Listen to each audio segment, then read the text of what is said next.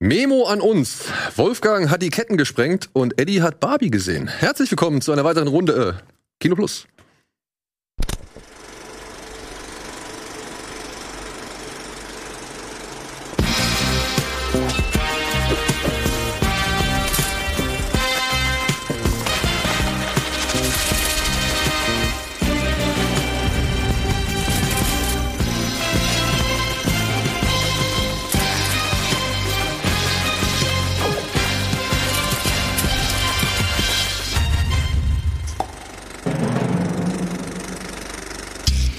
Einen besseren Untertitel könnten wir nicht wählen. Ich begrüße ganz, ganz herzlich euch zu einer neuen Folge Kino Plus, aber vor allem, ja, drei ganz liebe Menschen, die ich schon so lange nicht mehr hier gleichzeitig versammeln konnte.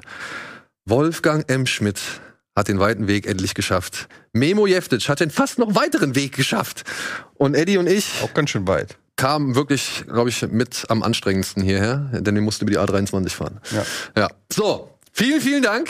Ich freue mich sehr, dass ihr hier seid. Es ist wirklich sehr, sehr lange her. Und warum eigentlich, Wolfgang? Es könnte dich. an verschiedenen äh, Dingen gelegen haben, wie zum Beispiel in der Pandemie und äh, mhm. Äh, dann äh, auch daran, dass es wirklich terminlich bei mir sehr, sehr eng war und wir oft schon fast was ausgemacht hatten und dann kam doch wieder was dazwischen. Also ich bin viel unterwegs und dann führte mich der Weg oft nicht nach Hamburg, aber jetzt endlich und ich gelobe, dass ich häufiger kommen werde, wenn ihr denn wollt. Ja, immer, immer. Ja, du machst ja mittlerweile auch 10.000 Sachen irgendwie. Man, also ja. Ich stolper ja ständig über, über alles, was du machst. Es ist krass, also was du mittlerweile, du hast ein ganzes Imperium aufgebaut. Naja, es ist kein Imperium, aber ich muss halt viel unterwegs sein, also mache ja mehrere Formate und äh, mache aber auch so 100 Hotelübernachtungen im Jahr dann aufgrund von irgendwelchen Vorträgen und anderen Auftritten und ja, dann hat man irgendwann auch jedes Rührei mal gegessen. es ist äh, mitunter schön, alle dort zu treffen, die dann extra kommen, um einen zu sehen. Aber das Reisen ist anstrengend. Über die Bahn wollen wir hier nicht klagen. Wir wissen mhm. ja schon alles. Ja, du hast auch gerade wieder so eine schöne Eskapade gehabt, ne? Ja, Aushall um Aushall. Ich wollte, ich wollte ja so oft hierher kommen, aber jedes Mal, wenn ich kommen wollte, ist ein Zug ausgefallen. Jetzt beim 67. Mal hat's geklappt. Naja, aber du, bist ja wirklich, du hast ja, glaube ich, die, die Monsteranstrengung auf dich genommen, oder? Wenn ich das jetzt richtig in Erinnerung habe. Du bist ausgewandert und hast woanders eine Dokumentation gedreht? Nee, ich war nicht ausgewandert. Ähm, ich war, das war letztes Jahr, habe ich eine Doku über Korea gemacht mit meiner Frau zusammen. Mhm. Und äh, weil sie ist auch Autorin und wir können eigentlich immer nur abwechselnd arbeiten, weil beide nicht weg sein dürfen wegen der Kinder. Und dann haben wir uns überlegt, hey komm, nehmen wir die Kinder doch mit auf den Dreh und äh, waren dann mit denen vier Wochen in Südkorea und dann einen Monat lang im Haus von Neil Gaiman äh, über irgendwelche Verstrickungen, ähm, um dort den Film dann zu schneiden. Okay, und kam er mal vorbei? Nee, nicht. Er lebt ja in den USA. Ähm, und war, das Haus ist leer, das steht leer. Und eine gute Freundin von uns ist quasi die Hausmeisterin und hat gefragt, hier, ich habe Freunde aus Deutschland. Moment, eine gute Freundin von euch ist die Hausmeisterin von Neil Gaiman. Genau, genau. Sie ist aber auch Bühnenbildnerin. Ihre Spezialität ist Marmorierungen zu malen und sie arbeitet da bei den ganzen Serien, die in Neuseeland produziert werden, Herr der Ringe und so. Sie malt Marmor. Ah, sie hat ja. auch bei den alten Peter Jackson-Filmen, da hat sie ihr Handwerk gelernt und sie ist auf Marmor spezialisiert. Wow. Und wenn nicht gedreht wird, macht sie so kleine Jobs wie zum Beispiel Hausmeisterei bei irgendwelchen Promis, die da leben. Und was war das für eine Doku über Die, über, die über war Südkorea, für 30, aber das letztes Jahr her. Das ist äh, über, über Südkorea, über K-Pop, über K-Pop oder generell K-Culture, über den Siegeszug der K-Culture und wir haben uns die Frage gestellt, hey, warum ist das eigentlich so erfolgreich und haben versucht, das zu beantworten. Weil es ein knallhartes Business ist. Weil es auch ein knallhartes und diese auch sehr fleißig sind, ja, aber auch viele, viele Sehnsüchte des Publikums sich dort erfüllen. Also ich glaube, es, ähm, es ist eine, eine, sich eine, für eine Kultur zu begeistern, Äußern, deren Frage man, äh, deren, deren Sprache man nicht mhm. versteht, bietet natürlich auch viel Raum für Projektionen, die man dann über diese Kultur legt. Und, äh ich finde es inzwischen faszinierend. Ich glaube, es gibt ja jetzt, glaube ich, zumindest drei Mitglieder von, wie heißt die größte? BTS. BTS. BTS. Gibt es jetzt irgendwie drei einzelne Kinofilme, Konzertfilme oder okay, sonst irgendwas? Ja. ja. Ja, also und die laufen sogar hierzulande, ne? Ja. Also die, die, diese Special Events von diesen äh, Konzertfilmen, die haben ja einen, einen Kopienschnitt, beziehungsweise einen Zuschauerschnitt pro Kopie, der ist ja traumhaft. Mhm. Ja, es, es läuft immer noch, ja. Und es ist wirklich eine Kulturindustrie, ne? Also dass Es man schon sagen kann, die werden produziert. Sie werden, Leute. sie werden, sie werden produziert, genau. Und ähm, was sie, was sie so gut machen, sie sind zum einen unglaublich schnell. Also es wird nicht lang gefackelt. Man sagt lieber schnell ausprobieren und scheitern als zu lange warten. Und die ganzen Gewerke sind extrem eng miteinander verzahnt. Also Produktionsfirma, Produzenten, die die Musik irgendwie herstellen, Werbeagenturen, äh, Fashionberater, äh, Setfotografen, generell Konzertfotografie, Konzertvideos. Also es ist einfach eine perfekt geölte Maschinerie, die da angeschmissen wird und deswegen auch in einer extrem hohen Schlagzahl neue Stars produzieren kann. Ja, Krass. Und das war aber nur ein Projekt. das war genau, das wurde letztes Jahr schon abgeschlossen. Der Film lief, glaube ich, im Dezember letztes Jahr und gibt's aber noch in der Mediathek. Kultur King Korea, KKK, Took My Baby Away. ähm, läuft noch in der Mediathek, kann man sich anschauen. Und jetzt, gestern habe ich einen Film fertiggestellt über das Faszinationsphänomen True Crime. Hm. Und hab da die letzten. Oh ja, da haben wir. Ne? Ihr seid drin. Ein, Ihr seid drin, aber darüber reden wir nach der Aufzeichnung. oh mein Gott. nee, man sieht euch kurz, man sieht euren, euren Podcast ganz kurz. Ähm, nee, es ging einfach nur um die Frage, ja, warum, warum ist das so ein Erfolg und, und warum begeistern sich Menschen für Themen, die erstmal per se unangenehm sind und die man eigentlich von sich wegstoßen Das, äh, meine Frau ist ja auch so ein riesen True Crime Fan, beziehungsweise so generell Crime, Thriller, äh, Mordgeschichten. Aber was ich daran so komisch finde, ist, das sind ja die meiste Zeit zumindest äh, basiert das ja auf wahren Begebenheiten. Mhm. Schreckt sie aber nicht so sehr ab wie irgendeine Fiktion, also ein Horrorfilm Mhm. oder ein Psychothriller, wo es komplett fiktiv ist. Kann sie nicht gucken, ah, Blut, zu gruselig. Aber irgendwie Jeffrey Dahmer, äh, irgendwie der äh, Menschen isst und, und verstümmelt oder was weiß ich, kein Problem. Ziehe ich mir alle zwölf Folgen rein, mega gut. Mhm. Also das ist doch eigentlich komisch, dass das, was, also die Realität müsste dich doch mehr äh, verängstigen als die Fiktion. Mhm. Aber ich glaube, deine Frau ist da eher die Ausnahme. Also gerade Ja? die Fallhöhe durch Also, die Realität. Bei meiner Frau ist es haargleich. Echt, ja? Ja. ja. Naja, die macht Und halt. es ist doch generell ein großes weibliches Phänomen. Also Ja. die. Hörerschaft ist doch eher weiblich bei True Crime als Genau, männlich. das, würde das sowieso, ja. Es gibt so Theorien, das Problem ist, es ist ein recht neues Phänomen. Das heißt, du hast auch noch keine abgeschlossenen Forschungsergebnisse, man kann immer nur mutmaßen. Es gibt zum Beispiel so eine Theorie, dass unser Angstzentrum extrem primitiv ist und erstmal gar nicht unterscheiden kann zwischen Fiktion und äh, Realität. Deswegen reagieren wir auch auf Horrorfilme so stark, obwohl wir per se als Erwachsene wissen, hey, das ist nicht echt, das ist ein Film, da war ein Team, das hat diesen Film hergestellt, aber unser Angstzentrum versteht das nicht. Und äh, warum jetzt aber manche Leute auf Horror, ich nehme mal an, es hat was mit Inszenierungsstrategien zu tun, dass Horrorfilme natürlich viel mehr Wert darauf legen, dich reinzuziehen in ihre gruselige, unheimliche Welt durch viel stärkere Manipulationen, durch Sound, Musik, Kamera etc., als es noch True Crime tut. Also True Crime ist ja oft eher noch eine Nacherzählung. So eine von sachliche, ja. Und es ist abgeschlossen. Also es ist auch oft ein abgeschlossener Prozess, weil True Crime endet eigentlich fast immer auch damit, dass ein Täter dingfest gemacht wird oder sich selbst richtet. Die Welt also wieder in Ordnung ist. Das ist auch die große Kernthese meines Films, dass sie eigentlich Faszination in so einer Wiederherstellung des Chaos Also rührt. ein, ein hart erkämpftes Happy End, wenn man so will. Ein hart erkämpftes Happy End. Also müssten Horrorfilme mehr Happy Ends haben, um eine größere weibliche Zielgruppe zu Aber dann verlierst du die Horrorfilmfans. Dann verlierst du die Horrorfilmfans. Aber denen bleibt ja noch die ganze Menge an Horrorfilmen, die halt kein Happy End haben. Ja, rück, rückblickend dann, ja. Ja, ich meine, es heißt doch nicht, dass es eine abgelöst werden muss.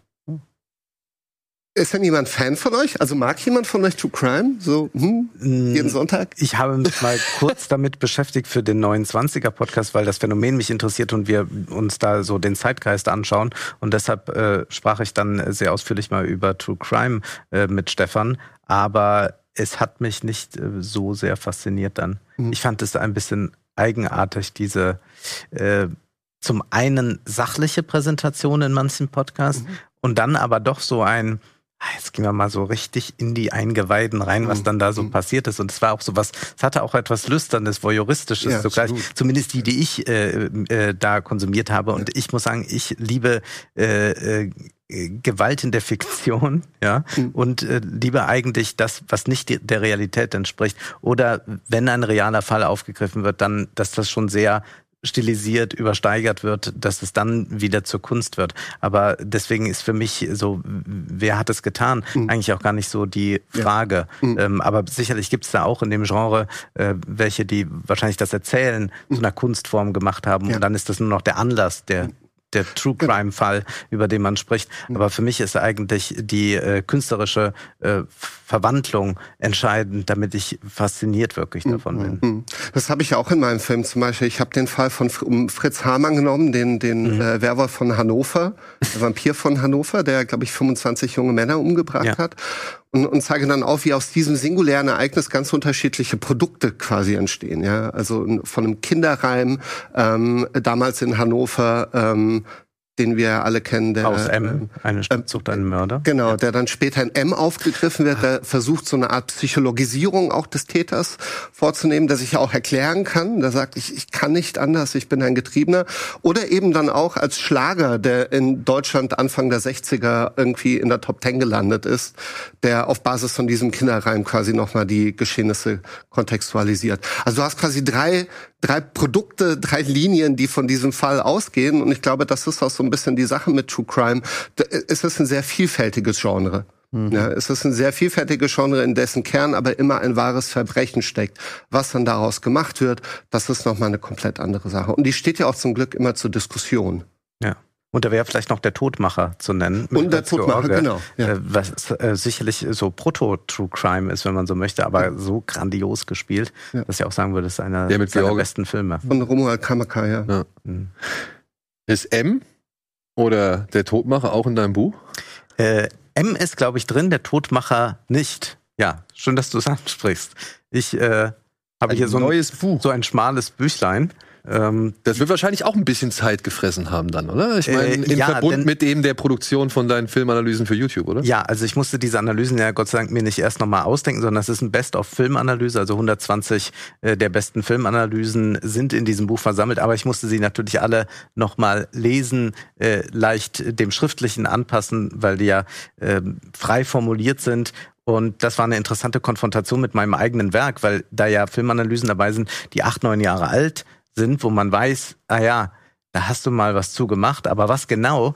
Man schreibt ja auch, um zu vergessen oder macht eine Filmanalyse, um zu vergessen. Man hat ja nicht alles intus permanent und dann begegnet man plötzlich äh, diesen alten Analysen und ich hatte eine gewisse Angst davor, weil ich dachte, was wenn ich dort peinliche Stellen finde, wenn ich mich von mir selbst schämen muss. Das wollte ich gerade fragen. Das wollte ich nämlich auch fragen. Was hast du denn über dich gelernt, als du dich nochmal mit den, den ganzen Analysen beschäftigt hast?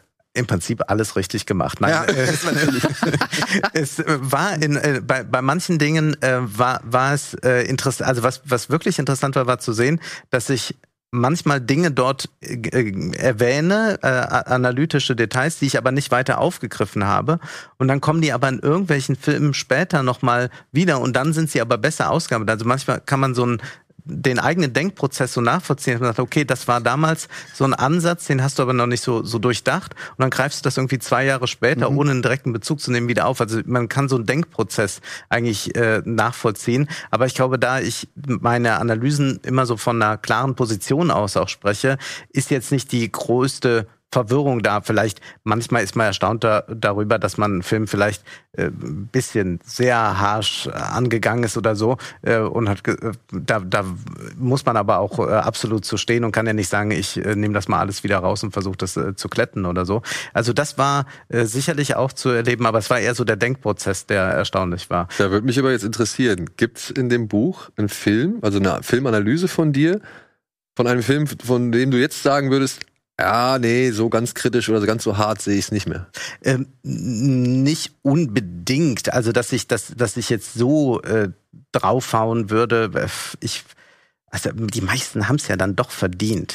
Also ich, ich wenn, wenn ich es nochmal durchgehe ich, und hier so ins Inhaltsverzeichnis gucke, dann würde ich sagen, ja, äh, möglicherweise hat The Revenant an manchen Stellen noch mal eine Qualität, die man hätte. Also alles, was ich sage, ist richtig, aber man hätte vielleicht das ein oder andere noch mal herausstellen können, wo das so die Szene für sich genommen äh, interessant ist. Das sind so Details, die einem vielleicht dann einfallen, weil man den Film dann noch mal gesehen hat. Aber es ist tatsächlich nicht häufig der Fall. Also es ist auch nichts gewesen. Also ich habe die Auswahl ja zusammen mit dem äh, Verleger getroffen. Es war auch jetzt nicht so, dass ich dachte, um Gottes Willen, bitte auf keinen Fall diesen, äh, diese Analyse oder so. Das war gar nicht da. Also ich, ich habe mich nicht allzu sehr von mir geschämt. Und alle können das jetzt nachprüfen und können dann auch den, den Denkprozess natürlich ein bisschen nachvollziehen. Also so oft angesprochen auf deine Filmanalysen, auch irgendwie äh, im Stream oder weiß ich nicht, Leute, weil wenn ich dann irgendwie sage, oh, ich habe einen Film gesehen, ich fand den mega geil, dann kommt immer, hast du die Filmanalyse von Wolfgang dazu gesehen? und ich dann immer so, oh, nein, hat er, er zerstört schon wieder irgendwas. Äh, ich habe manchmal richtig Angst, wenn mir ein Film gefällt und dann gucke ich mir die Filmanalyse und sage, okay, toll, jetzt kann ich, was soll ich jetzt noch sagen? Es ist, ist vorbei, mir gefällt. Aber überzeugt er dich jedes Mal? Naja, ich weiß ja, dass Wolfgang einen ganz anderen liegen? Blick auch auf Filme ja. hat als ich jetzt. Ich komme ja mehr von dieser äh, reinen Unterhaltungsfrage äh, immer. Unterhält mich der Film oder nicht? Das ist für mich erstmal die wichtigste Frage, äh, weil ich auch ganz, weil ich gar nicht so gut in, in Filminterpretation bin, wie jetzt zum Beispiel Wolfgang. Ähm, aber wir können, ja, ich habe jetzt der Barbie geguckt, du hast das schon angekündigt, und dann habe ich mir jetzt noch die Filmanalyse von Barbie angesehen. Und oft ist es so, dass Wolfgang, dass ich Sachen fühle oder empfinde aber sie nicht so, ähm, so aussprechen oder verbalisieren kann, also nicht so richtig weiß, warum.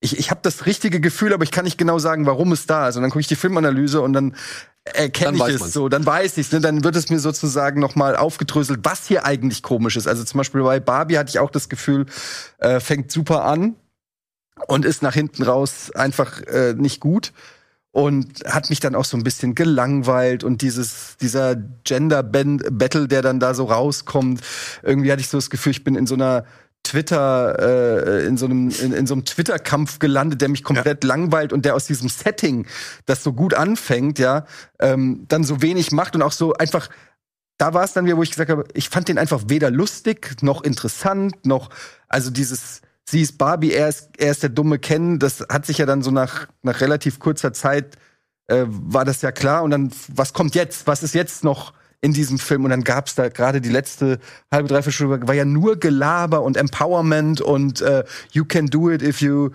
äh, if you believe in yourself und so diese so, so, so plumpe Wandtattoo-Messages hatte ich das Gefühl. Ja. Ähm, und ich konnte das aber natürlich jetzt, ich könnte das niemals so formulieren dann. Und dann gucke ich die Filmanalyse und dann habe ich aber gedacht, so, ja, genau, das, weil es halt so, äh, und dann wird das so schön aufgeladen. Aber es gibt natürlich auch äh, Filmanalysen, wo ich, äh, wo ich sage, nee, also äh, da war die Wut größer als. Sorry, als die Liebe zum Film. Mit. Ah. ja, warte mal, jetzt bevor wir auf Barbie eingehen, ja, ja würde ich erst noch mal kurz dann den Punkt abhandeln, dass wir Wolfgangs Buch verlosen können. Oh ja. Ja, dann hätten wir genau. mal so ein bisschen die Pflicht äh, erledigt. wir. Mit, wir haben, äh, lass mich das noch ganz kurz sagen, äh, ja. weil äh, mich das äh, ein bisschen stolz macht. Mit einem Vorwort von Dominik Graf, einem Regisseur, den ich unglaublich liebe und ich äh, kann es immer noch nicht so ganz fassen, dass er tatsächlich ein Vorwort dazu geschrieben hat und ein regelmäßiger Zuschauer der Filmanalyse. Das finde ich halt noch viel geiler, ja. Also ja. Ähm, wenn er halt wirklich sich mit deiner Sache auseinandergesetzt hat und sich darüber freut ja. und sagt, ey, bei dem jungen Mann schreibe ich auf jeden Fall gerne ein Vorwort für eben diese ganzen Filmanalysen. Also finde ich gut.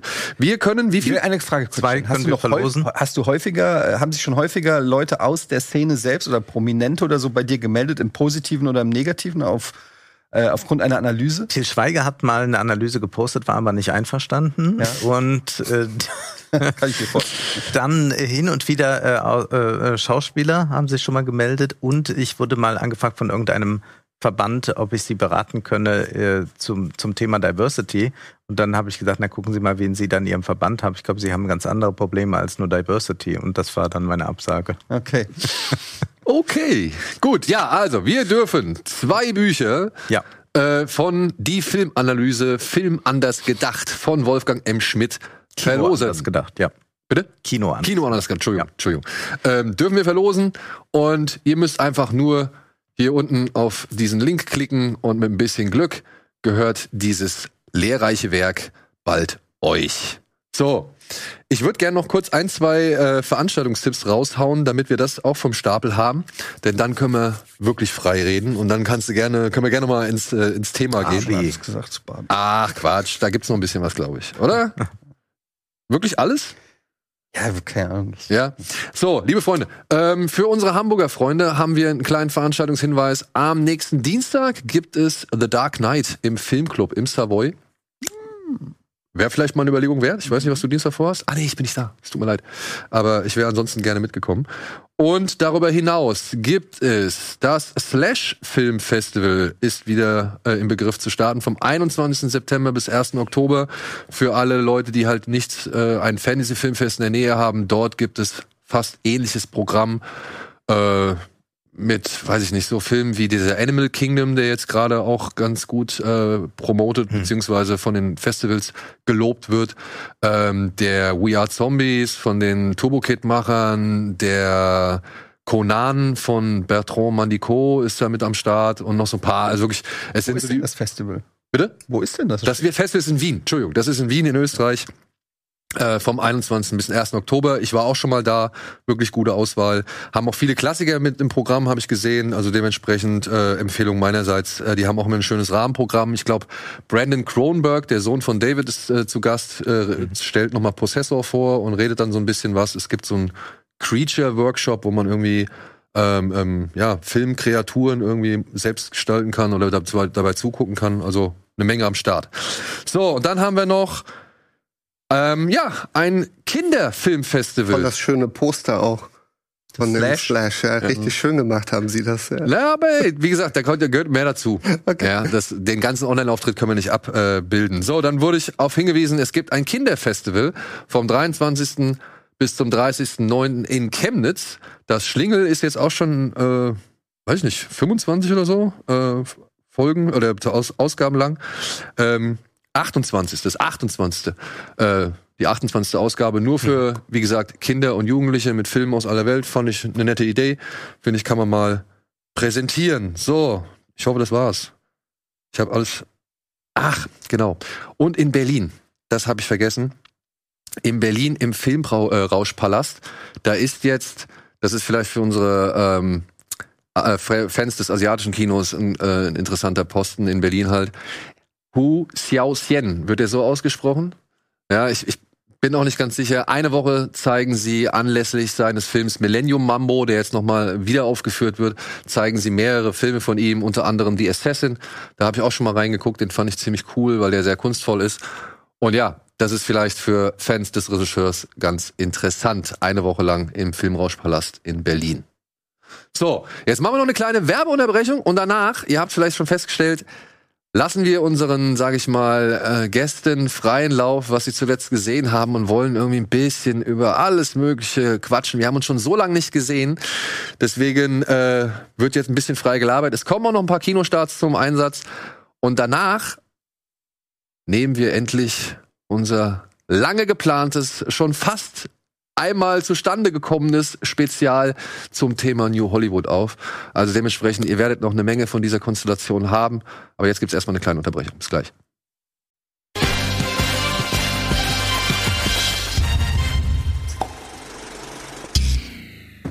Und mittags, mittags, Wir sind wieder drauf. Eddie, du musst äh, viel mehr Wasser trinken. Wir müssen auf uns halt acht wirklich geben. Ja, ich ja. sehe das volle Ja. Glas. Das ist gar nicht Herzlich willkommen zurück zu einer neuen Ausgabe Kino Plus mit Wolfgang, mit Memo, mit Eddie und mit mir.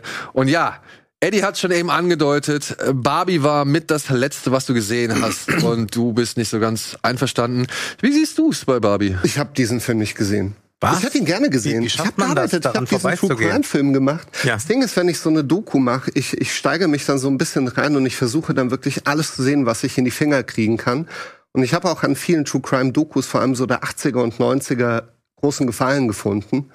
Und es fällt mir sehr schwer, mich dann auf andere Werke einzulassen. Was dann vielleicht geht, ist sowas wie eine Folge Dragon Ball mit meinem Sohn zusammen. Das ist stumpf genug und es ist ein bisschen bling, bling, bling und hält mich am Laufen. Aber ähm, ins Kino gehen und so Oppenheimer habe ich gesehen. Ah ja. Oppenheimer habe ich gesehen. Äh, aber Barbie nicht. Aber meine Frau hat Barbie gesehen, stellvertretend für mich. Und sie war angetan vom Film. Also sie mochte ihn sehr, aber sie hat auch deine Kritik nicht gesehen. Siehst Vielleicht.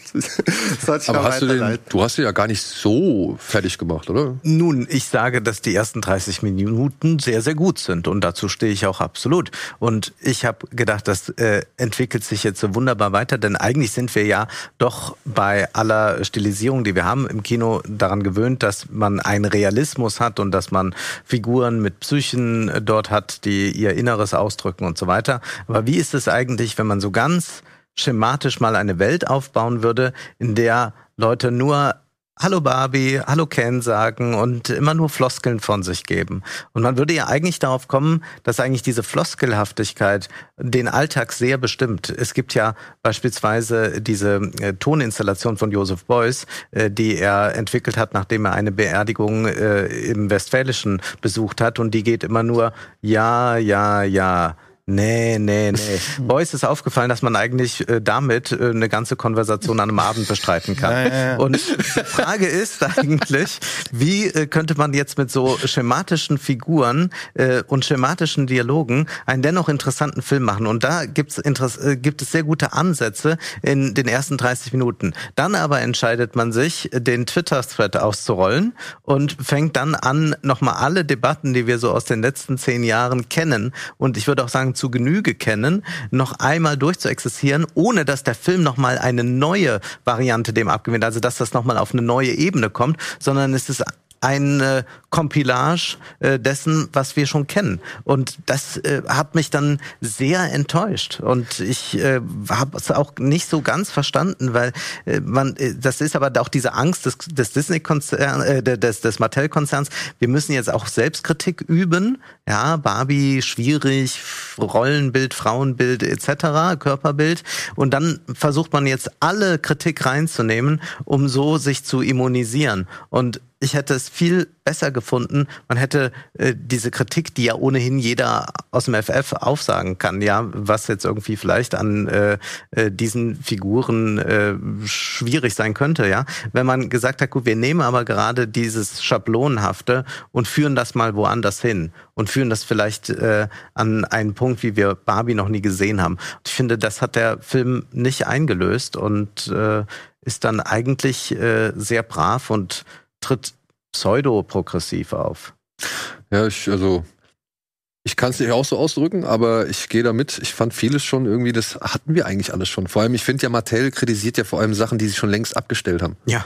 Ja, also das ist so, oder beziehungsweise Mattel äh, äh, versucht sich irgendwie ironisch zu geben anhand von Dingen, die schon längst nicht mehr existieren. Ja. Weil die diese Diversität, äh, die bei Barbie jetzt inzwischen existiert, die ist, glaube ich, schon seit 15 Jahren in, im Gange so, ja. Ja. Also ja, es, es, es wirkte, es, es, wie du es gesagt hast, es fühlt sich so kraftlos an irgendwie, weißt du? Also das ist, ich hätte es gern bissiger gehabt. Das war so mein. Ja, am Anfang hatte ich so die, die Hoffnung, weil es wirkte so ein bisschen Truman-Show-mäßig Ja. auf mich, ja. Und da habe ich gedacht, okay, ganz interessante andere, auch so ein teilweise so ein bisschen Edward mit den Scherenhänden oder so.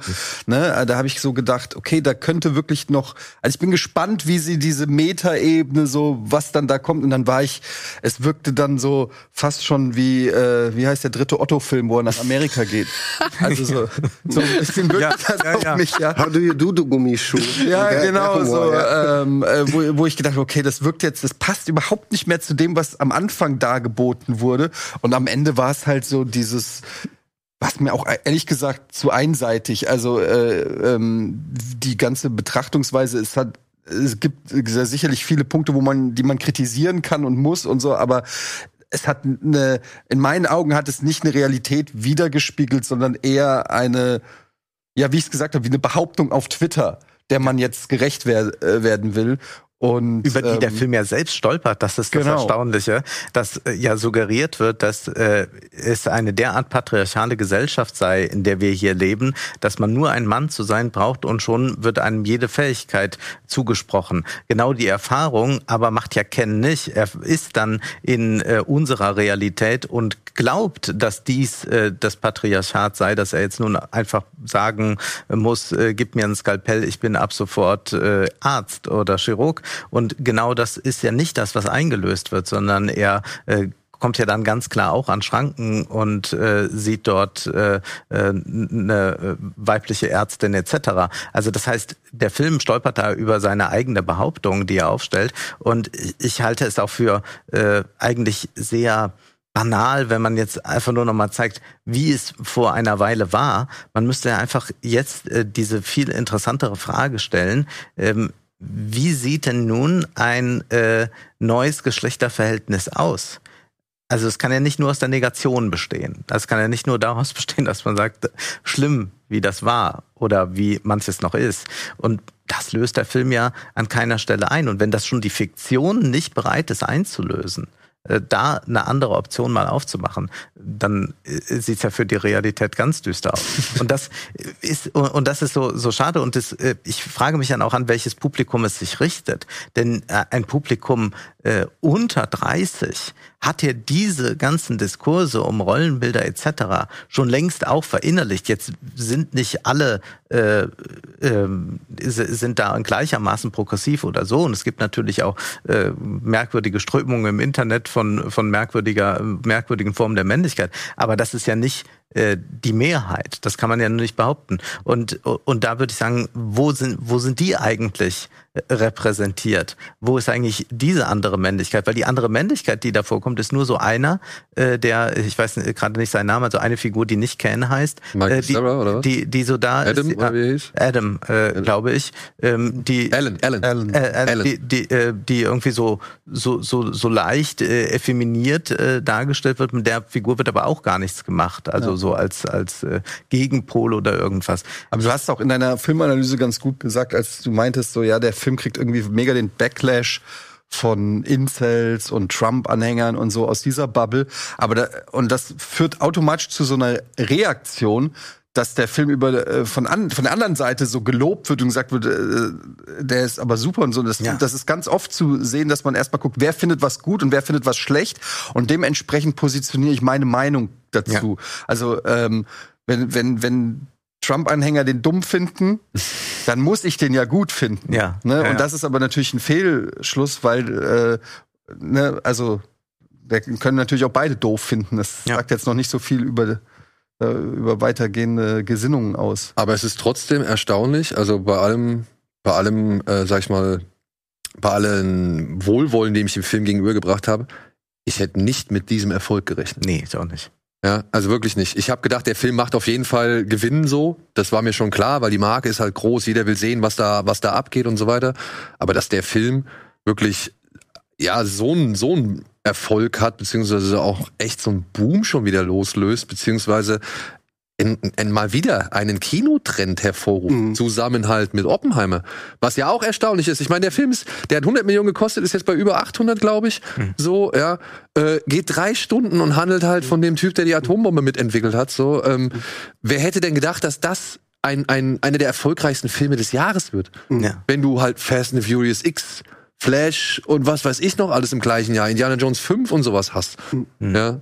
Also, Dafür finde ich es immer noch irgendwie dann doch wieder interessant Ja, und faszinierend. Ich denke, bei Barbie kommt schon diese Kulturkampfkomponente als Erfolgsgarant mit hinein. Denn man hat jetzt äh, eigentlich verschiedene Sorten von Publikum damit abgreifen können. Also es gibt ein Barbie-Publikum und das wollte man vermutlich mal ganz am Anfang adressieren, äh, von Mattel aus gesehen, das Barbie-Fan ist oder das aus so einer Nostalgie sich das nochmal ansieht, wie auch irgendwelche Boygroups jetzt nochmal durch die großen Hallen touren können und dann gibt es äh, nostalgische Fans, äh, äh, vorwiegend ein weibliches Publikum. Dann hat man sich aber gedacht, wenn man Ryan Gosling besetzt, dann, äh, weil Männer den alle gut finden, werden wir auch ein männliches Publikum dafür begeistern können. Und dann hat man aber immer noch den äh, sagen wir, unpolitischen Kinokonsumenten da. Und durch diese Kulturkampfdebatte jetzt um den Film, Trump-Anhänger sind dagegen und äh, die, die, äh, die, die Woken sagen, das ist der beste Film äh, des Jahrhunderts, äh, hat man dann nochmal diese Auseinandersetzung, okay, man muss jetzt im Kinosaal sich äh, der Debatte stellen. Deswegen eben meine äh, Verwunderung, wie was? Eben, Du hast das nicht gesehen, hast du, nimmst du nicht mehr an unseren gesellschaftlichen Debatten teil, ja? Ja, zur Hälfte, ne? Und hat, damit, und hat damit ein, ein großes Pu- Herangezogen. Und der äh, Oppenheimer-Film hat dann sehr stark von Barbie profitiert, weil man erst ja sagte, was ein Irrsinn, dass das äh, zeitgleich ansta äh, äh, startet in den Kinos. Und dann hat man aber das so beides gekoppelt. Und äh, ich denke, dass äh, eher Oppenheimer von Barbie profitiert hat als äh, andersherum. Und das ist ja wunderbar, äh, dass Aber das dann so gekommen ist. Trotzdem, ich sag mal so, ne, also auch wenn man nur sagt, okay, ich gehe jetzt in Oppenheimer, weil ich Barbie boykottiere oder was weiß ich so, ne? Also muss man ja trotzdem irgendwo auch, glaube ich, mit einberechnen, dass da Leute irgendwie schon auch mitgezogen worden sind, die eben am Anfang vielleicht sogar neutral der ganzen Sache gegenüberstanden Ja. und sich dann halt irgendwie gefragt haben, okay, was ist denn jetzt an Oppenheimer so faszinierend? Ja. Ne? Was ist an Oppenheimer so faszinierend? Ich will noch was zu Barbie. Ich habe Barbie nicht gesehen. Ich, ich habe ihn nicht gesehen. Ich werde ihn gucken. Ich gucke ihn mir an. Ähm, was ich aber so ein bisschen mitbekommen habe, also ich habe, ich habe mein, mein äh, Social Media Consumption ist eh ordentlich runtergeschraubt worden die letzten Monate und äh, seitdem bin ich auch ein, ein glücklicher Mensch. ähm, deswegen habe ich von dieser ganzen Debatte auch nichts mitbekommen. Das höre ich wirklich zum ersten Mal. Also ich wusste natürlich, ne, es gibt diese Vokismen, die dann irgendwie so mitschwingen und aber das hast du natürlich immer bei so einem Thema. Ich glaube, dass die Hauptzuschauerschaft einfach Leute waren und vor allem auch Frauen, die Bock hatten, einen Film zu sehen, der auf einer Marke beruht, die sie als Kinder in irgendeiner Form unterhalten oder geprägt hat. Es war ein super Anlass, sich zu verkleiden ähm, oder sich irgendwie anzuziehen äh, in dem Style. Event. Als Kino-Event natürlich auch ein super Anlass, mit Freundinnen reinzugehen. Ich habe, als ich Oppenheimer gesehen habe, ich gehe, äh, bei uns gibt's keine Pressevorführung, ich sehe alles nur in regulären Vorstellungen. Da war die komplette Aula im Sinister voll mit Frauengruppen, die alle rosa und weiß angezogen waren. Ja, ich bin mit und ich fand Kumpels das cool. Oppenheimer gegangen. Wir haben uns alle so Hüte aufgezogen Ja.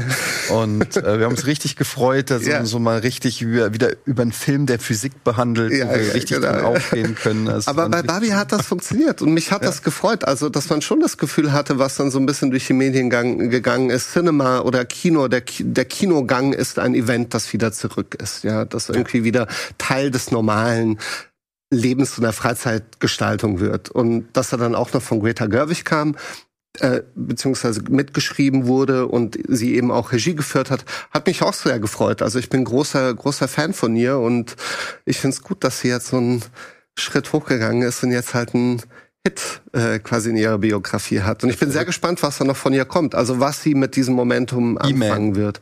He-Man. Aber He-Man von Greta Gerwig wäre mega interessant. Ja. Wirklich interessant. Ja. Ich, wenn, wenn ich dieser Statistik glauben darf, war es ja wohl so, zumindest in der ersten Woche oder mit dem Startwochenende so, äh, dass in den äh, republikanischen Staaten in den USA äh, die Leute eher an Barbie gegangen sind und in den demokratisch geführten eher an Oppenheimer. Hm. Ah, okay. Also da hat man auch nochmal so deine These eigentlich nochmal in einer anderen Weise auch bestätigt, dass das auch ein- einfach ein Publikum war, das nicht zunächst mit einem politischen Ansinnen da reingegangen ist, sondern sagte, ah, ja, Barbie kenne ich, habe ich Ja. selbst mitgespielt und will ich jetzt nochmal sehen. Und das würde ich sagen, war jetzt, als ich in Koblenz im Kino war, äh, wo man äh, in Koblenz ist niemand bei Twitter außer ich. Ne? Und äh, da, da, wussten die auch zum Teil, glaube ich, nicht neben mir, welche Diskurse da gerade angesprochen werden. Äh, aber die hatten einen relativ guten Abend, schien mir. Aber das war zum Beispiel, unsere beiden Frauen waren ja zusammen in äh, Barbie.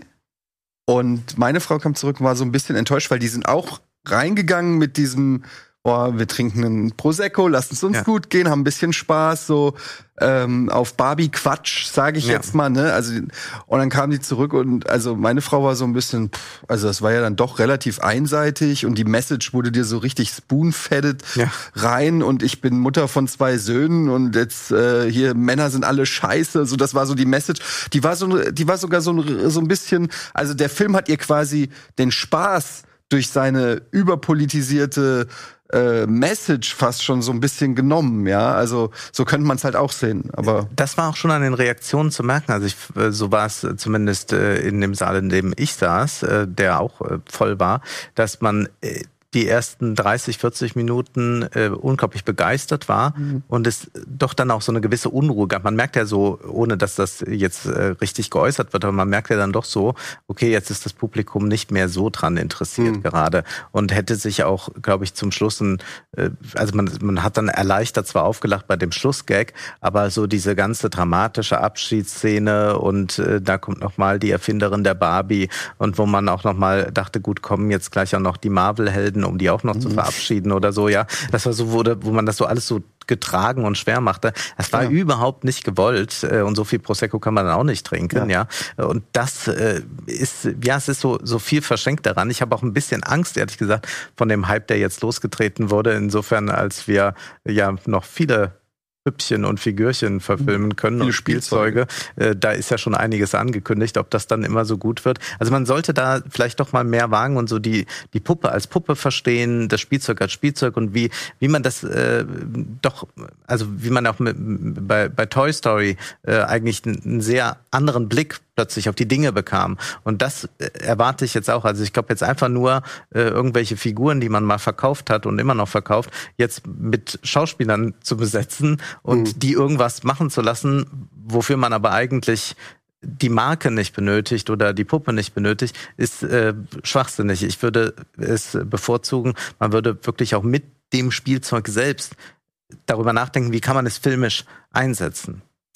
Ja, vor allem müssen sie halt erstmal abwarten, was sie überhaupt filmen können. Ne? Ja. Also das ist ja auch noch eine Debatte, die wir und der wir uns jetzt Ja. jetzt vielleicht noch nicht unbedingt so stellen müssen, Wegen obwohl Streik meinst du? ja, ja. Ja.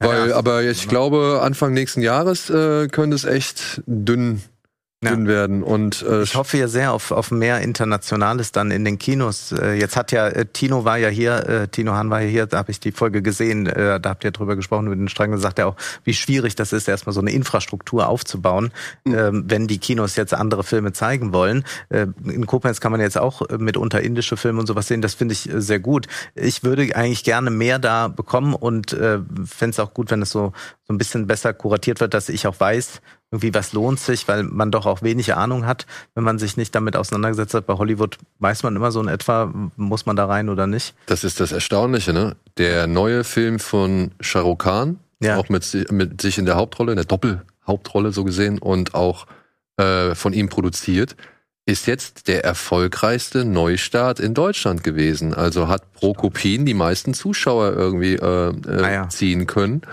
Und äh, wurde jetzt auch schon in den ganzen Screenings verlängert. Also der hat über 100.000 Zuschauer oder so, oder 100.000 Euro gemacht. Der war auf jeden Fall echt erfolgreich und ist auch weltweit ein richtiges Phänomen, ja. Und hierzulande kriegst du davon nichts mit. Nee. Also kaum eine, weiß nicht, Newsseite oder sonst irgendwas hat, sage ich mal, darüber richtig berichtet, wie erfolgreich dieser Film auf einmal war. Und ich denke mir halt, okay, wenn jetzt Leute ähnlich wie bei Barbie und sonst irgendwas sehen, warte mal, die reden alle von einem indischen Film, der geht 165 Minuten und, und keine Ahnung, und da singen sie auch und was weiß ich, aber es gibt auch wieder, ja, Gatling Gun Action und was weiß ich noch, alles Abstruses so. Und der ist der beste Neustart der Woche. Warum wird darüber nicht erzählt? Ja. So, ja. Und das verstehe ich nicht, weil es ist ein unterhaltsamer Film. Ich habe ihn gesehen. Es gab wieder mittendrin so eine Pause von 15 Minuten und äh, Leute wirklich bei irgendwelchen Gastauftritten am Jubeln und was, also alles möglich wieder, äh, war eine richtige Gut, dass du die Pause des Films als Nee, weil die, das ist tatsächlich, das ist, Beste an dem Film ist die Pause. nein, nein, nein, nein. Das ist bei diesen Filmen inzwischen, gerade diese Eventfilme, ja, von denen es ja jetzt einige gab, ähm, die arbeiten ja richtig auf diese Pause hin. Dieses Intervall ist immer ein Cliffhanger, ist immer ein Höhepunkt so. Das ist Teil des Films, ja. Also würde jetzt einer dieser großen Blockbuster keine Pause haben, würde ich mich schon wundern, äh, wie der strukturiert ist, dass der sich durch die Zeit trägt. Weil, wie gesagt, das ist wirklich die Absicht von diesen Filmen, auf diesen Moment hinzuarbeiten, um den Zuschauer dann erstmal, echt? Oh fuck. Da muss Ja. ich mal kurz aufs Klo. Ja, zum Beispiel. Oder Frischluft schnappen oder sonst Für irgendwas. mich ist das Problem bei diesen Pausen im Kino, es gibt nur wenige schöne Kinos, in denen man so eine Pause verbringen möchte. Bei den meisten ist es ja dann doch eher so, dass man da irgendwie so ein bisschen im Foyer drumrum steht und dann wieder reingeht. Ähm, Und dann auch das Getränkeangebot ja relativ limitiert ist. Klar, man kann dann noch mal einen Liter Cola unterstürzen oder so. Aber wenn man jetzt mal was, also ich liebe Pausen im Konzert, um was Schönes dann zu trinken. Also ich, ich äh, äh, plädiere dafür, dass man da das Sortiment erweitert, äh, die Qualität etwas anhebt, vielleicht für die Leute, die eh einen Film sich aussuchen, der so als Event da ist und man hat dann noch eine Pause, die sind vielleicht auch bereit, ein paar Euro mehr auszugeben, dafür gibt's aber dann auch einen Wein, der schmeckt. Äh, Das ist vielleicht mal etwas, worüber man nachdenken kann. Und noch ein anderer Punkt, äh, weil du, äh, oder ihr habt das alle jetzt so geschrieben, man geht, also viele Frauen gingen zusammen ins Kino, also als Freundinnen zusammen. Das ist ja etwas, was in den 90er Jahren das Kino ganz deutlich geprägt hat. Äh, Also sowohl äh, ähm, äh, Männergruppen wie Frauengruppen, die sich verabredeten, ins Kino zu gehen, plus dann Paare, die einmal die Woche oder alle zwei Wochen ins Kino gingen. Und das ist ziemlich verloren gegangen. Also man sieht das das so, wenn man sich im Foyer bewegt, ähm, ja, Paare und so sind noch da, äh, aber so diese, diese Gruppen von vier, fünf äh, Frauen oder Männern sind eher nicht mehr zu finden. Äh, man weiß, wo sich viele am Abend auch verabredet haben, jetzt im Fitnessstudio. Äh, das ist tatsächlich eine ganz große Konkurrenz für das Kino, bin ich mir sehr sicher. Und ich würde mir äh, wünschen, dass eigentlich so, dass mal mehr so wieder als Ritual kommt, weil das war interessant, äh, bei, wenn man mit, mit äh, Leuten spricht, die das immer so früh etabliert hatten, dann haben die nicht gewartet auf einen Film, der kommt und dann machen die das, wie jetzt bei Barbie, sondern das war einfach, dienstags geht man ins Kino. Mhm egal was kommt. Und das ist eigentlich genau das Richtige, äh, dass man, weil, weil nur so äh, kann man sich eigentlich dann mit Neuem, was Neuem auseinandersetzen. Und es ist auch für die Kinobetreiber dann so, dass sie sagen, okay, die haben so eine feste Größe, die müssen jetzt nicht alles immer nur auf diesen, diesen einen Megafilm setzen, sondern könnten auch ein bisschen breiter streuen oder so. Und das ist, äh, also wäre zu wünschen, dass es jetzt nicht so ein einmaliges Event und, und äh, in Jahren wird man sich noch erzählen, wisst ihr noch, als wir damals mal alle zusammen ins Kino gegangen sind, sondern dass man das wieder ins Alltägliche führt. Ja, das fand ich, deswegen fand ich unseren Besuch von Indiana Jones 5 so schön. Hm. Dass wir halt da, wir waren ja fünf oder sechs Leute, dass wir uns halt wirklich dazu verabredet haben und wir waren zu fünft. Auch verkleidet mit? Nee, da nicht. Aber wir waren. Als alte Männer, ja. Aber wir waren fünf Leute oder fünf oder sechs Aber Leute. Ich glaube, was halt was halt damals anders war als heute, ist, dass du halt auch gar nicht so, also im Prinzip sorgen wir selber mit dieses, mit so einem Format wie hier oder der Filmanalyse dafür, dass diese Kultur ein Stück weit verschwindet, weil wir wussten damals auch gar nicht so viel. Ne? Also ich erinnere mich, ich bin damals ins Kino gegangen mit einem Kumpel und wir haben gesagt, wie, wie du es gerade gesagt hast, wir gehen jetzt ins Kino und dann stand, waren da die Schaufenster mit den Wo Postern und drei, drei kleineren Bildern. Mhm. Und dann haben wir gesagt, okay, da wird geballert, den probieren wir aus. Mhm. Ähm, und wir wussten mehr oder weniger nichts mhm. über den Film, weil wir nicht vorher äh, irgendwas, ein Talk oder eine, ein Trailer oder sonst halt alle möglichen Informationen, die man heute schon hat, hatten wir ja quasi damals nicht. Poster, Wenn ich heute ins Kino Poster, gehe, dann die weiß Namen ich, auf dem Poster ja, genau. haben ja auch eine Rolle gespielt. Ja. Und heute gehst du ins Kino und du weißt eigentlich schon, selbst wenn du dich nicht krass, wenn du kein krasser Kino-Fan mhm. bist, du, du, kommst ja gar nicht drum rum, dass du irgendwas gehört hast. Ah, ich habe gehört, der soll aber nicht so toll sein und ich habe gehört, der soll anstrengend sein, ich habe gehört, der soll so oder mhm. so mhm. und den muss man sehen mhm. oder so. Also früher war das ja noch ja. auf dem Schulhof oder so, ne? Ja. Das war die Quelle, wo jemand erzählt hat und da gab es auch nicht sowas wie keine Spoiler, sondern einer hat, weiß ich nicht, ich weiß noch, einer von unseren, von meinen Kumpels hatte damals Nightmare äh, on Elm Street gesehen. Da stand auf dem Schulhof und hatte einen halben Schulhof in der Traube um sich und hat Fragen beantwortet. Mhm. ja, und erzählt, ja. Und stirbt der? Ja, und wie? Und ja, kommt eine Faust durch und äh, keine Ahnung. Also das war heutzutage, ich war, äh, ich war im, in Nightmare, ah, ich will nichts hören. Spoiler, Spoiler, Spoiler, Spoiler. Also die, das hat sich komplett verändert, auch ja. wie äh, Filme. Aber was, was Wolfgang sagt, dass das als Phänomen der 90er natürlich vor allem aufgetreten ist, macht auch Sinn, weil du in den 90ern genau diesen Mid-Budget äh, Filmmarkt ja. hattest, der natürlich auch in sehr vielen unterschiedlichen Genres gearbeitet hat. Das heißt, du bist da reingekommen und es gab dann eben den Thriller, es gab irgendeinen miesen Horrorfilm, reicht ja. Äh, da gab es vielleicht einen Action, vielleicht noch eine Romantic Comedy, viel vielleicht Romantic noch eine Comedy. Kino, viel ja. Romantic Comedy, vielleicht noch irgendeine so eine Coming of Age Comedy mit ein bisschen sexy Action. Das, das hattest du alles zur Plus Auswahl. eine deutsche Fäkalkomödie. Oder die deutsche Fäkalkomödie, genau.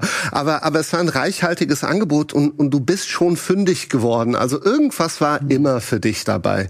So ein bisschen versucht das ja, haben das natürlich jetzt versucht, auch die Streamer äh, für sich äh, zu definieren als Erfolgsmodell, dass du eben, du kannst dir einen Action-Thriller aus Südkorea ansehen, aber auch die neueste Adam Sandler-Komödie. Ja, das ja aber da muss ich halt auch sagen, da bin ich in der in der Breite immer noch nicht so ganz zufrieden, weil ich finde, ja, äh, Neues, ja, Neues findest du immer, aber Altes findest du halt nicht so viel. Ja. ja. Und ich muss hier die Überleitung irgendwie aufnehmen. Ich muss diese Vorlage irgendwie, die muss ich jetzt einfach annehmen, weil da würde ich nämlich direkt mal auf das aktuelle Angebot irgendwie zu sprechen kommen. Dann haben wir vielleicht auch da irgendwie so ein bisschen mal, können wir mal ein bisschen über eben Verhältnisse von damals und heute sprechen, weil ich glaube, da ist ein bisschen was dabei, was eben aus den 90ern ist, was noch viel früher ist und äh, was heutzutage irgendwie dann produziert wird, um ja, vielleicht eine Vielfalt zu schaffen oder Unterhaltung. Bitte kurz den Supercut.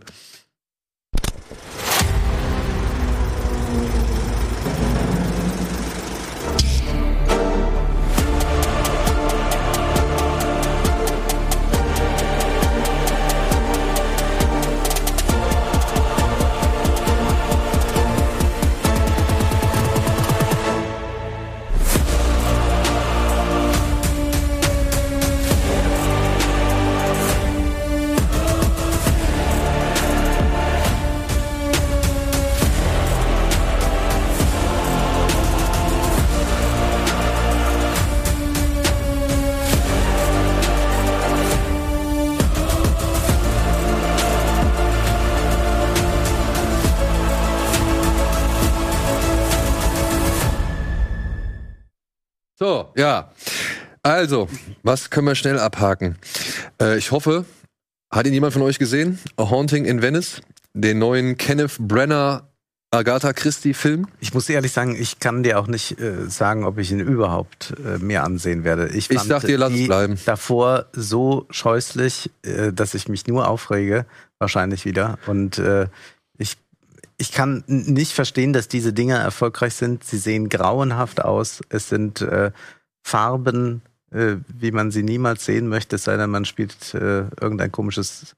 Ich weiß gar nicht, ist das, äh, also d- was ist denn das überhaupt für eine, für, äh, d- d- für mich sieht das immer aus, als sei das irgendwie eine, eine, eine Adaption eines äh, schlecht gemachten Computerspiels aus den 90er Jahren oder so, irgendwas. Ich, also es ist ganz merkwürdig, es ist nie spannend, nie hat es diese Leichtigkeit der alten Agatha Christie-Verfilmungen. Ja. Ich hoffe, dass es bald mal endet. Also wenn ich dann denke, dass Agatha Christie Dutzende Romane geschrieben hat und die kommen noch alle. Ich weiß es nicht. Hercule Poirot hat sich jetzt nach dem Zweiten Weltkrieg zur Ruhe gesetzt, ist in Venedig und wird zu einer Seance eingeladen in ein Palazzo, das wohl eine ziemlich ähm, ja, mysteriöse Hintergrundgeschichte hat.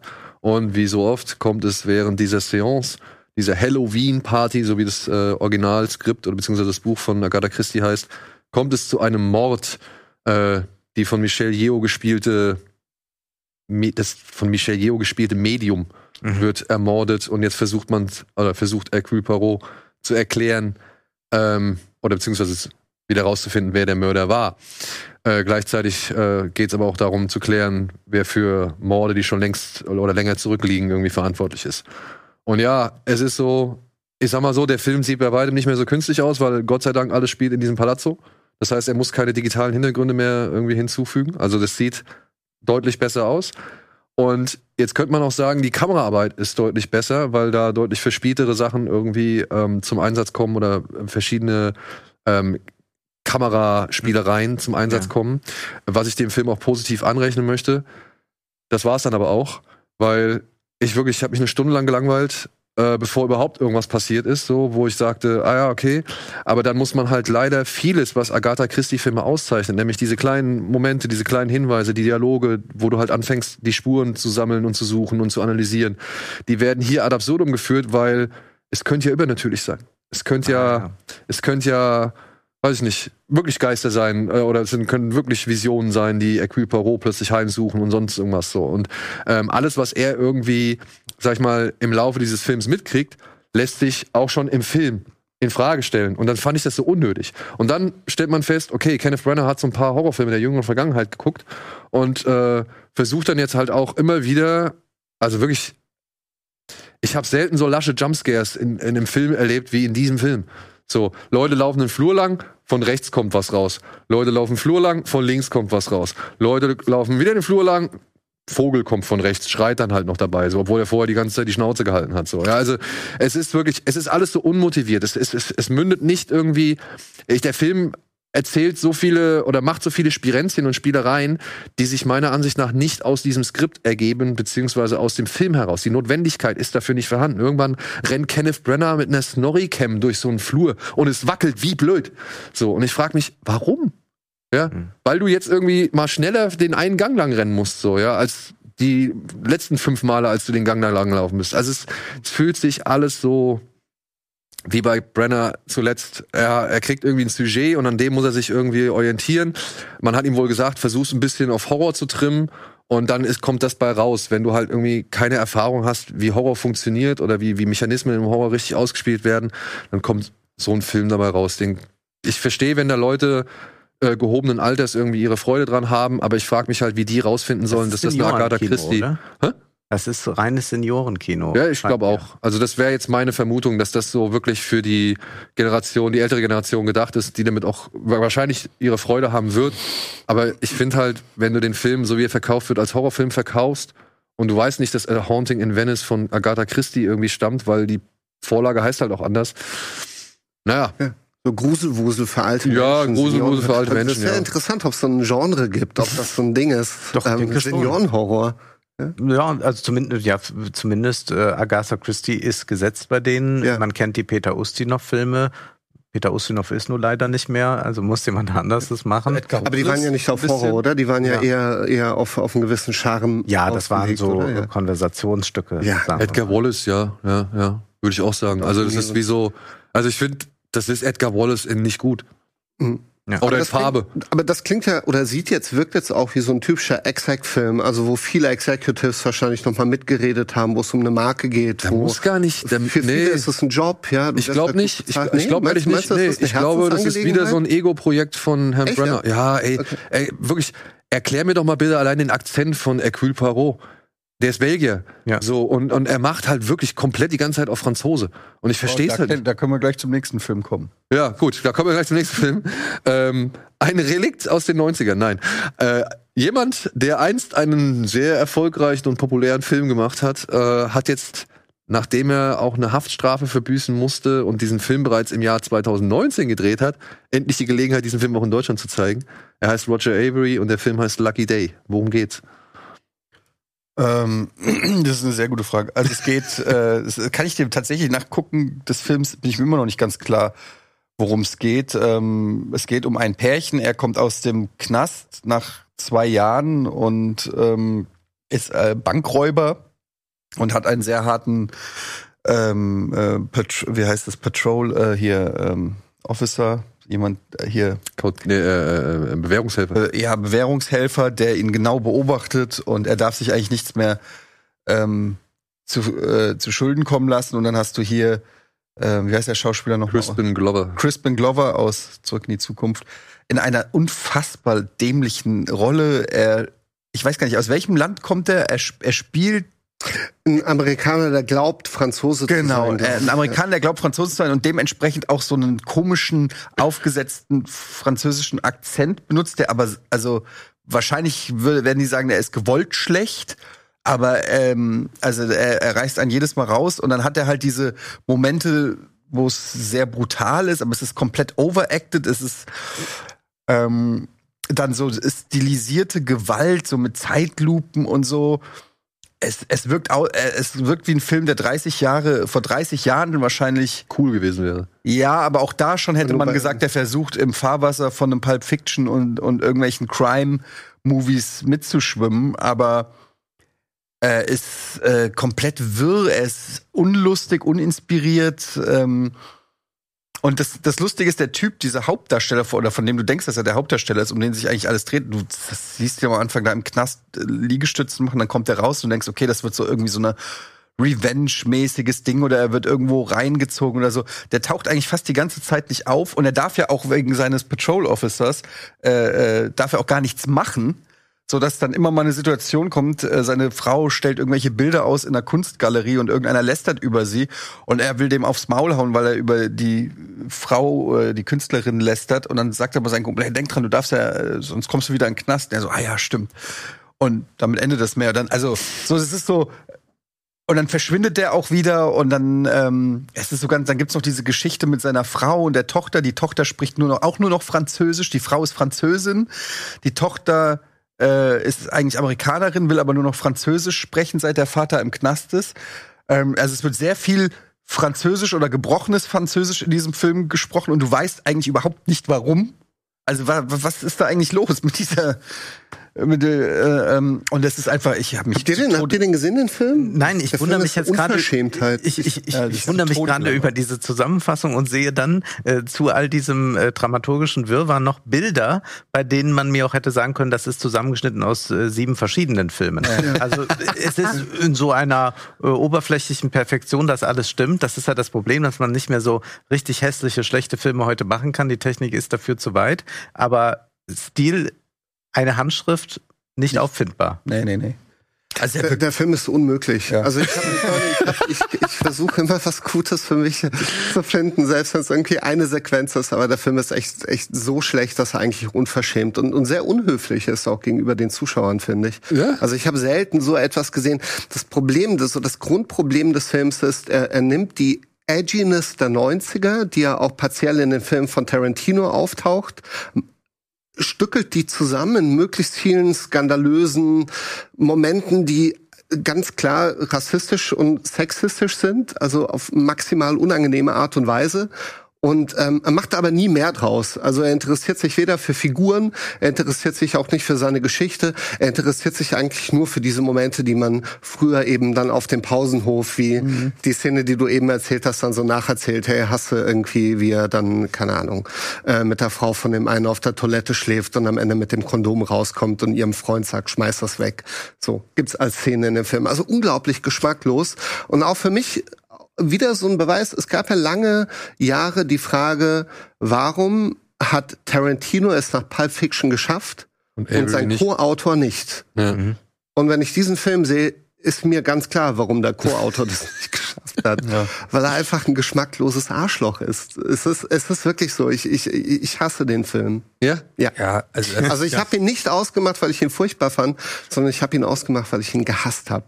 Es gibt überhaupt etwa. keinen Grund, dass dieser Film existiert. Also Absolut. Es, der Film rechtfertigt es nicht. Es gibt nicht eine Dialogzeile oder irgendwas, wo du sagst, wenigstens das oder so, sondern das ist wirklich, also, ähm, ich weiß gar nicht, warum ich mir das. Es ist, es ist beeindruckend. Also ich habe mir angeguckt, weil du gesagt hast, guck ihn dir an, aber äh, ja, also normalerweise, du merkst nach 15 Minuten merkst du eigentlich, okay, das ist verschwendete Zeit. Ja, okay. Ja, gut. Also kannst du komplett in die Tonne kloppen, das Ding. Hast du den neuen Liam Neeson-Film gesehen jetzt? Ja. Retribution? Ist der ja. ebenfalls verschwendete Zeit? Weil ich muss dazu sagen, der Film existiert bereits dreimal. Ja. Es gibt ein spanisches Original, hm. Unbekannter Anrufer heißt er, glaube ich. Dann gibt's die deutsche äh, Fassung von, von ähm, na, Oh. Dem, dem, Regisseur, der auch mit Til Schweiger. Christian Albert, ja, Christian Albert steigt nicht aus mit Wotan ja. Wilke Möhring. Und es gibt den nochmal auf Koreanisch, da heißt der Hit ja. Hard oder Hard Hit. Ja. Haben wir den nicht gesehen? Ja, ich glaube schon. Also wir haben, also ich habe auf jeden Fall den, den. Steigt nicht aus mit Ken Duken, ist das der? Nee, nee, das war der andere. Das war der, wo, wo äh, Tom Blaschier noch mit dabei war, wo sie, genau, das ist was anderes. Ah, okay. Das ist was anderes. Und ich bin mir sicher, man könnte den jetzt auch für jede Großstadt in Deutschland noch einmal drehen und würde auch nicht weiterkommen. Ähm, nein, dieser Film lohnt sich überhaupt nicht. Äh, wir haben es hier mit einem Investmentbanker zu tun, dem die Kunden ein bisschen auf die Pelle gerückt sind, weil es eine Wirtschaftskrise gibt und diese großen Investments, die getätigt wurden, haben sich bislang nicht gerechnet. Die Börsenkurse gehen nach unten und da haben einige paar Millionen verloren. Das ist so die heikle Situation, in der er sich, äh, in der er sich befindet. Wenn Liam Neeson auf dem Weg zur Arbeit ist, muss ausnahmsweise auch mal noch die Kinder äh, in der Schule abliefern. Und dann gibt's aber einen mysteriösen Anruf von einem Handy, das äh, plötzlich da in diesem Auto auftaucht. Und es befindet sich eine Bombe unter seinem Sitz und dann darf er nicht aussteigen. Die Kinder dürfen äh, das Auto auch nicht verlassen und dann wird er erpresst, soll einige äh, böse Dinge tun. Und das wird dann alles äh, ja so enthüllt, dass man noch sich denkt, man will irgendwie mal so eine Kritik am finanzialisierten Kapitalismus mitgeben und erklärt dann so, als hätte man noch nie davon gehört, dass reiche Leute auch Geld in Steuerparadiesen haben. und, und dass da irgendwas so ist und irgendjemand gerne an dieses Geld ran möchte. Es ist äh, maximal blöde. Aber kennst du eine der Vorlagen? Äh, nein. Okay. Ich könnte mir aber vorstellen, dass die Vorlagen auch nicht darüber weit hinausgehen, weil das Szenario ist zu zu langweilig. Also ich glaube, es würde viel besser funktionieren. Also man hat die Kinder eigentlich nur auf, der, auf dem Rücksitz, dass man dort sitzt und sagt, mein Gott, die Kinder. Mhm. Also den Kindern darf aber wirklich nichts passieren. Also die Niesen wäre schon schlimm, aber die, bitte die Kinder nicht. Das hat, ist die einzige Funktion dieser Kinder.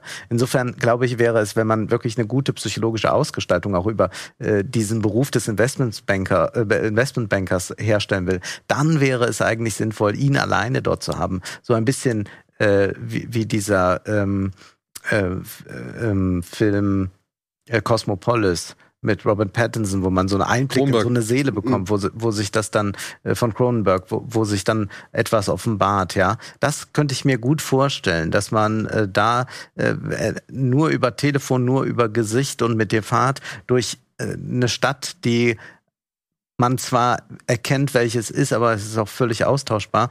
Da hätte man wieder einen guten Film machen können. Aber hier, das ist einfach so, schafft er es, die Kinder zu retten. Und ich kann auch andeuten, die Ehe oh. ist in Gefahr. Aber vielleicht wird's ja doch noch gut, sage ich mal. Ja. Das sind so Themen, die uns dann auch berühren, anfassen, oder? Also ich weiß nicht, das sieht aus wie unser Arbeits- äh, bzw. Schulweg jeden Morgen. ne? Aber das äh, ist ja eigentlich, die Story ist ja 100% von Speed geklaut, oder? Also so, in deinem Wagen ist eine Bombe und du darfst. Naja, also oder halt von Phone Booth, ne? Also du bist in der Telefonzelle und darfst da auch nicht raus. Ja. Also Ja, ja. Ähm, es ist, es, diese Szenarien sind immer wieder irgendwie. Ja, nur, aber eine fahrende Bombe ist halt schon sehr eindeutig. Ich Aber muss, ich muss ja sagen, ich bin, ich bin jetzt auch über 40 und habe zwei Kinder. ach komm. Mhm. Und ähm, Sag bloß.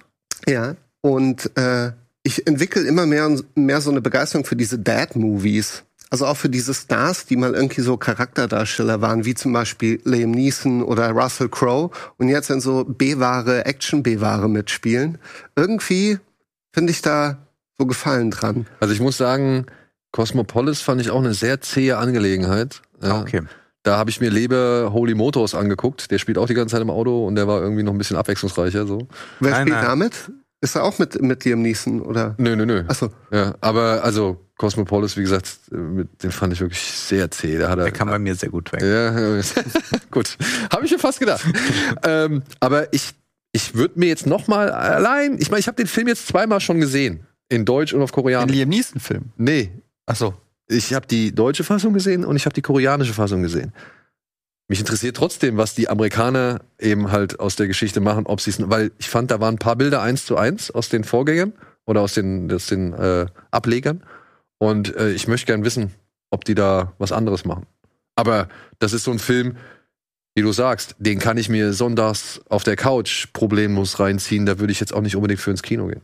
Bad-Movie, VHS. Genau. Ja. Genau.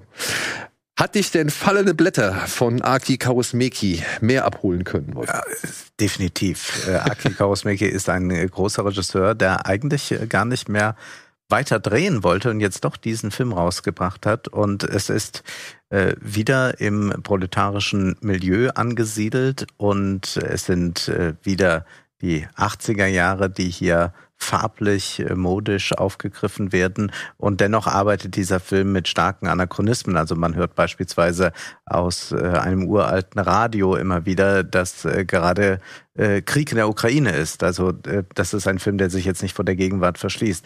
Und der handelt von dieser Liebesgeschichte. Hier sehen wir die beiden, eine Frau, die auf diesen Mann trifft. Der Mann hatte ein kleines, großes Alkoholproblem. Und sie nähern sich so ganz äh, zart an, wie man hier auch sieht, und sie verlieren sich aus den Augen und treffen sich dann doch wieder. Es ist eine äh, sehr, sehr spröde, aber gerade deshalb so wuchtige Liebesgeschichte. Ansa und, Holappa. Ja, ja, ah. Und sie, äh, diese Liebesgeschichte hat einen tollen, unheimlich trockenen Humor. Und meine Lieblingsszene ist aber gar nicht zwischen den beiden, sondern äh, es gibt eine Szene, da gehen sie erst ins Kino und dann steht die Kamera draußen und zeigt so die Leute, die aus dem Kino rauskommen. Und dann kommen so zwei äh, Film, so, äh, so Cineasten, so Leute wie wir im Prinzip. Und, äh, der, und sie gucken einen äh, ich will die Pointe nicht verraten, aber die ist wirklich sehr, sehr gut. Äh, Die, die Äußerungen da, weil Cineasten natürlich auch dazu neigen. Äh, Ich bin jetzt bei Letterbox, da sieht man das dann nochmal in Deutlichkeit, äh, naja, immer so auf die drei, vier großen Vorbilder zu verweisen. Und Also Aki Kaurismäki macht einen, macht einen sehr witzigen Kommentar dazu. Und äh, es ist ein äh, starker Film. Es gibt noch bessere äh, Aki Kaurismäki-Filme wie Le Havre zum Beispiel. Also man sollte sich ein bisschen diese äh, proletarischen Filme aus dieser Reihe ansehen von, von Ka äh. Aber es ist ein Film, der ja eine ganz eigene Bildsprache hat. Hier sieht man bei jedem Bild, das ist Aki Kaurismäki und das könnte nicht mal noch von irgendeinem anderen Film Mhm. sein. Also hier merkt man, hier hat jemand tatsächlich eine, eine Handschrift und es ist aber nicht so geworden, wie das bei manchen ja dann ist mit einer zu starken Handschrift, dass es nur noch Marotte ist, dass man sagt, ach, jetzt macht er das wieder so, sondern es gelingt mit dieser schon eingeübten Handschrift auch beim Publikum doch neue Faszination auszulösen. Bist du interessiert? Jetzt, nachdem Wolfgang das hier so angepriesen hat, es wäre jetzt nicht wahrscheinlich nicht das Genre, was ich direkt aussuche, aber mehr als der Liam Neeson-Film auf jeden Fall. Der hat mich komplett gelangweilt und hier habe ich jetzt gesagt. Und der ist sehr lustig auch. Äh, an, an ich will jetzt natürlich auch Stellen, wissen, was es für ein Gag ist. Ist das so ein sehr trockener Humor? Hast du Ariel gesehen von ihm? Ich glaube, der ist so später Ja, 80er. ja, ja. Und das ist ja einer, einer meiner absoluten Lieblingsfilme auch. Ja. Und ich, ich, ich liebe es, ähm, wie, er, wie er diese Figuren anfasst, wie er sie erzählt, wie er auch alles spielt in dieser, in so einer stark stilisierten Welt. Finde ich schon. Also die Wände sind immer äh, bunt angemalt. Ähm, es gibt ähm, es gibt Requisiten, die immer wieder auftauchen. Er hat auch so einen eigenen Requisitenfundus und guckt dann, dass er die Gegenstände auch quer durch seine Filme streut. Er hat dann auch eben so sein Ensemble, mit denen er immer wieder zusammenarbeitet. Und die Filme haben aber trotzdem immer auch so einen sehr starken Gegenwartsbezug. Ja. Also ob das Themen sind wie Arbeitslosigkeit, Flüchtlingskrise, die aber niemals so plump politisch daherkommen, sondern ja so ein bisschen den Film so vor sich hertragen. Ne? Äh, super. Also ich freue mich, freue mich sehr auf den Film. Ja, so. Das war das aktuelle Kinoprogramm, aber jetzt gibt's noch einen Film. Da muss ich sagen, da freut's mich den auch noch mal, dass der noch mal ins Kino kommt. Wir haben ihn uns jetzt tatsächlich ziemlich viele hier an, äh, schon angeguckt. Ähm, es ist eine Wiederaufführung von The Great Escape beziehungsweise Gesprengte Ketten, der jetzt am 19.09. noch mal ins Kino kommt. Und ich war echt, als ich den jetzt zu Hause geguckt habe, weil ich habe den auf Blu-ray, war ich echt verwundert, dass dieser Film doch zwei Stunden 52 Minuten insgesamt geht. Ich weiß noch, mein Opa hat mir den mal früher äh, auf VHS aufgenommen und ich habe den wirklich, ich habe mir den teilweise so reingezogen, weil also beziehungsweise, oh, ich habe mal wieder Bock, einen Film zu gucken. Ich gucke jetzt mal gesprengte Ketten. Ich habe nicht realisiert, dass dieser Film so lang ist. Ja. Es geht hier um eine Gruppe von ja, amerikanischen, britischen, kanadischen, australischen Kriegsgefangenen, die im Zweiten Weltkrieg in ein spezielles Lager in Bayern, Gefangenenlager in Bayern einquartiert werden, weil sie halt alle dafür berühmt und berüchtigt sind, aus Gefangenenlagern auszubrechen und eben die deutsche Wehrmacht an Fronten zu beschäftigen, wo die deutsche Wehrmacht an Fronten nicht beschäftigt werden möchte. Nicht zu diesem Zeitpunkt. Und äh, ja, jetzt sind sie alle in diesem speziellen Lager äh, angeführt von Richard Attenborough und versuchen jetzt halt den größten Ausbruch der bislang ja, Zweiten Weltkriegsausbruchgeschichte irgendwie hinzulegen und rekrutieren dafür natürlich diverse Leute, beziehungsweise bauen insgesamt drei Tunnel und man sieht halt sehr, sehr lang, fast zwei Stunden lang, wie dieses Lager ja unterwandert wird, sag ich mal, von diesen Kriegsgefangenen. Das hat, das hat mich die ganze Zeit gewundert, weil das sind doch Nazis, die sie da gefangen halten. Mhm.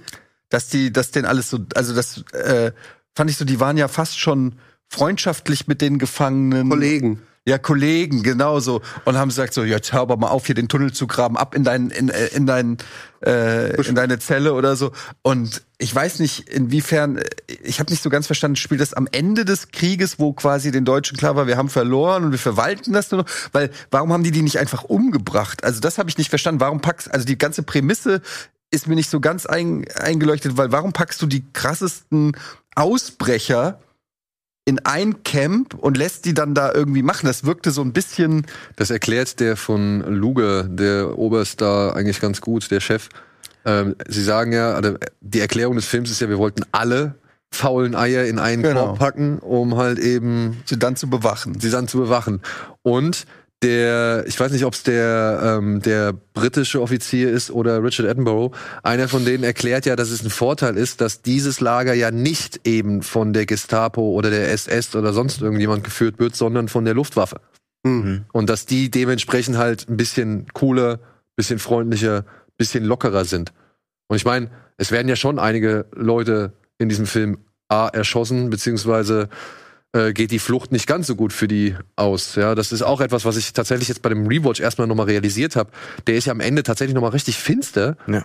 Ähm, was ich gar nicht mehr so in Erinnerung hatte. Für mich war das auch immer so dieses strahlende Kriegsabenteuer und mit diesen So, so ein Haudegen bisschen so Mash-mäßig, ja. ja, und, und, und, ne, also, und ja, die Deutschen sind nicht ganz so krass, die sind ein bisschen netter und ein bisschen dulliger und ein bisschen verzeihender, so. Also, es wirkte immer wieder, also, ich hatte den deutlich harmloser einfach in Erinnerung. Aber jetzt bei dem Rewatch muss ich sagen, da sind mir doch ein paar Sachen aufgefallen, wo ich A merke, okay, das Drehbuch hat's irgendwie hingebogen. Mhm. Oder B, nee, so harmlos war es dann doch nicht. Mhm. Aber ich, ich mag den. Ich wirklich, Und toll, dass er wieder im Kino jetzt zu Ja. sehen ist. Äh, Das ist auch ja einer dieser, dieser legendären großen Ensemble-Filme ähm, der Hollywood-Filmgeschichte. Und ich denke auch John Sturges, der, der Regisseur, hat ja vorher auch ähm, die, Die- glorreichen Sieben gemacht, Genau. was ihn eben dazu dann Ensemble-Film, ja. ausgezeichnet hat. Hier, du kannst einen großen Haufen wilder Jungs gut zusammenhalten. Ähm, wa- was jetzt auch nochmal auffällt, ich habe ihn nicht nochmal komplett gesehen, weil ich hatte ihn noch in Erinnerung von früher, ähm, ist, wie viel von diesem Film in Inception steckt. Hm. Also diese Idee von, die haben ja auch alle so ihre Namen, die sie dann, äh, der, was gibt's da, der, der, ähm, der, äh, der Bunkerkönig, der Bunkerkönig, genau, der, äh, der Tunnelgräber, ich- also oder beziehungsweise der Schlaumeier oder so. Ja, sie haben auf jeden Fall ihre der speziellen Kluge- Decknamen. Jeder, jeder hat, und, und das ist ja auch eine, ein gewisses Gesellschaftsbild, dass Ah, Johnny die Schaufel. egal wie, äh, wie schludrig und chaotisch die Leute sind, so eine Sache kann jeder gut. Und, ähm, und es ist ja auch so, also durch jeden Einzelnen gelingt ja überhaupt erst die Flucht. Ja. Ja, also ich muss sagen, ich, ich war erstaunt, wie schnell dieser Film durchmarschiert, im wahrsten Sinne des Wortes. Also ich habe das erste Mal auf die Uhr geguckt, so, oder beziehungsweise wollte einfach wissen, wo ich jetzt gerade bin. Da waren so 20 Minuten rum und ich hätte niemals gedacht, dass das schon 20 Minuten war. Irgendwann äh, bei, bei der ersten Stunde dachte ich so, okay, jetzt guckst du noch mal rein. Ach krass, okay. Und bei der ersten Stunde hast du dir erstmal alle Figuren vorgestellt gehabt. So knapp. Ja, und dann dieses ganze Lagerleben und dann brechen sie aus und das dauert dann fast noch mal eine Stunde, ne, nach dem Ausbruch so. Also äh, ich finde diesen Film wirklich erstaunlich in seiner in seiner Größe, in seiner Länge. Ja, es ist halt wie gesagt ein romantisierender. Also er hat schon so eine gewisse, Ja. war schon alles nicht so schlimm. Ne? Ja, ich überlege gerade, warum äh, verzeihen wir es eigentlich diesem Film oder auch den glorreichen Sieben, dass wir so Expositionen bekommen, dass wir diese Figuren so vorgestellt bekommen. Denn das haben ja auch äh, Filme in den letzten Jahren immer mal wieder probiert und ich äh, ab Figur drei habe ich keine Lust mehr. Und wenn ich weiß, da kommen noch acht oder so, dann ist das Ganze aus. Und ich äh, fand auch die Ocean's Eleven und so nie, nie wirklich überzeugend.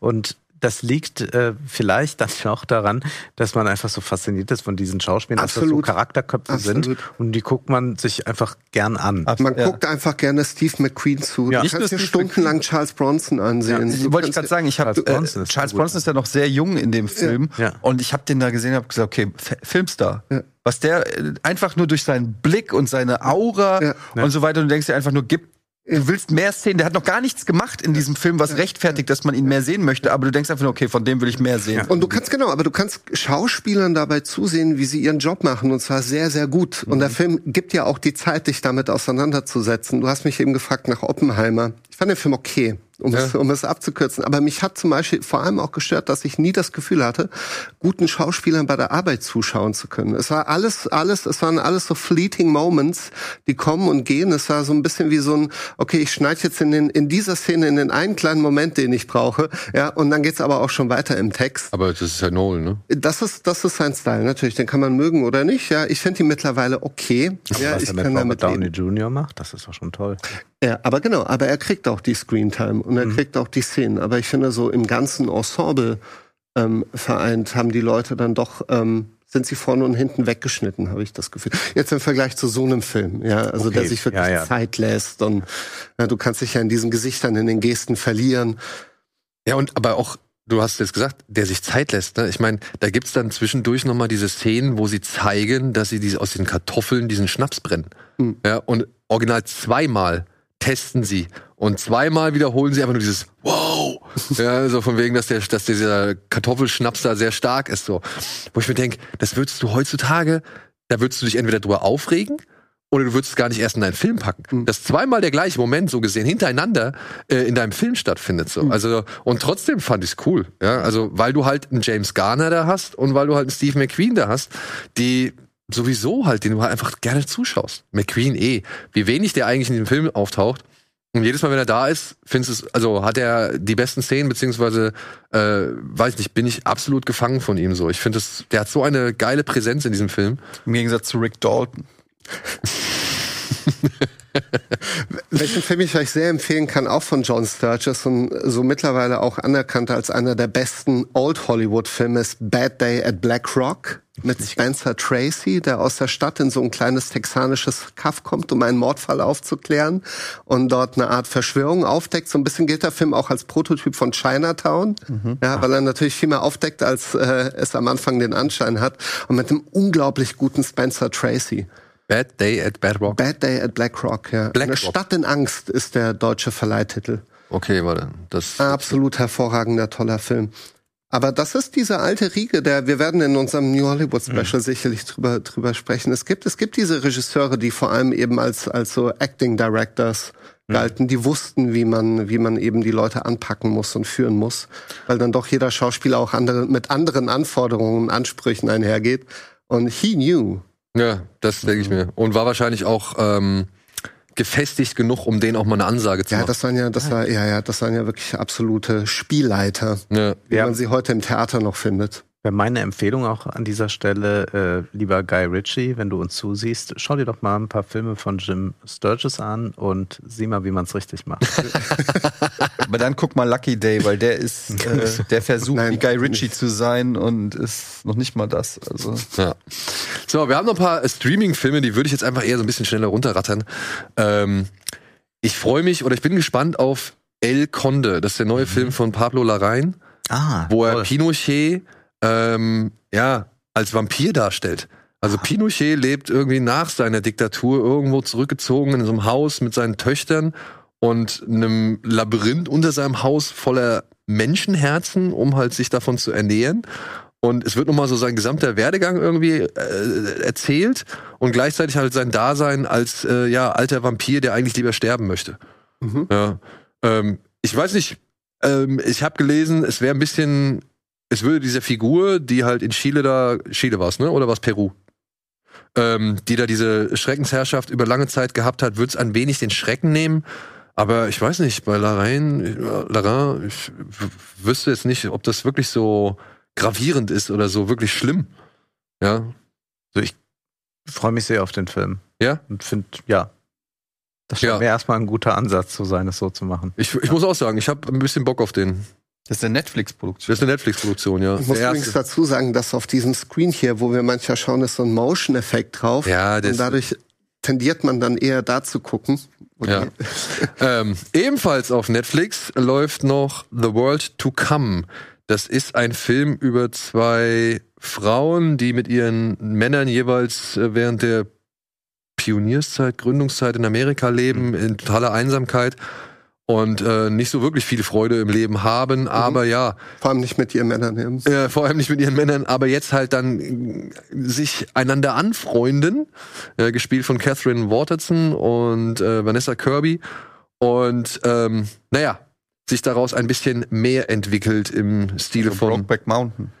So ein bisschen ähm, äh, Porträt einer jungen- Porträt einer Frau in Flammen, äh, Brokeback Mountain. Ähm, was den Film aber besonders macht, ist, dass die Annäherung kein sinnlicher Prozess ist, sondern ein intellektueller. Also sie sind auch beide bedeutend klüger als ihre Männer, die äh, sehr wortkarg der Feldarbeit nachgehen. Diese beiden Frauen sprühen aber über vor schönen Gedanken, Gedichten, die wie so Ausbrüche wirken aus einem Leben und einer Welt, die extrem hart ist. hm, Also der Film kommt auch sehr, sehr freudlos drüber. Ähm, es, äh, viele Gefühle werden dann auch nie geäußert. Äh, äh, die muss man sich so ein bisschen zusammenreimen anhand der Tagebucheinträge der, der Hauptfigur. Ähm, ich mochte ihn sehr. Ich, mo ich mochte den Film. Es war wirklich ein sehr, sehr schöner Film, der mich echt daran erinnert, dass Menschen, die sich irgendwie in ein Leben, Pharmaleben vor paar hundert Jahren zurückwünschen, einen kompletten Lattenschuss haben. Gut. Ja, Tino mag den auch sehr und hat schon, also der ist ja schon etwas älter, der ist ja von 2020, glaube ich, oder so. Ähm, der hat den schon so oft angepriesen, deswegen, ich äh, möchte Toller den jetzt auch Film, wirklich mal ja. gucken. kann ich, kann ich wirklich sehr empfehlen. Ja. Ich war sehr überrascht, weil ich stehe eigentlich nicht, ich nenne das so ein bisschen Holzhausfilm, weil er eben in einer Zeit spielt, wo die Häuser aus Holz waren. Und da bin ich nicht der Das ist Allergrößte. sehr, sehr gut, das merke ich mir. Und ich bin auch kein Fan davon und konnte es aber nie so auf den Begriff bringen. Ja. Aber Holzhausfilm ist Klassischer Holzhaus. sehr, Ein, sehr ein gut. Holzhausfilm, an dem Ja. ich aber trotzdem dann eine große Freude hatte. Das- und, und vor allem, was mir auch gut gefallen hat, einer der Männer wird gespielt von Casey Affleck, ähm, der es aber schafft, seiner Figur mit fortschreitender, Laufzeit immer mehr und mehr Komplexität zu geben. Also dem auch etwas zugestanden wird, ähm, nämlich ein komplexes Innenleben, ähm, was man am Anfang nicht unbedingt vermutet hätte. Ja, doch schön. Ja, dann haben wir noch einen kleinen Klassiker, Thelma und Louise von Ridley Scott. Zwei Frauen äh, machen eine Art Roadtrip. Äh, die eine wird vergewaltigt und daraufhin erschießt die andere den Vergewaltiger.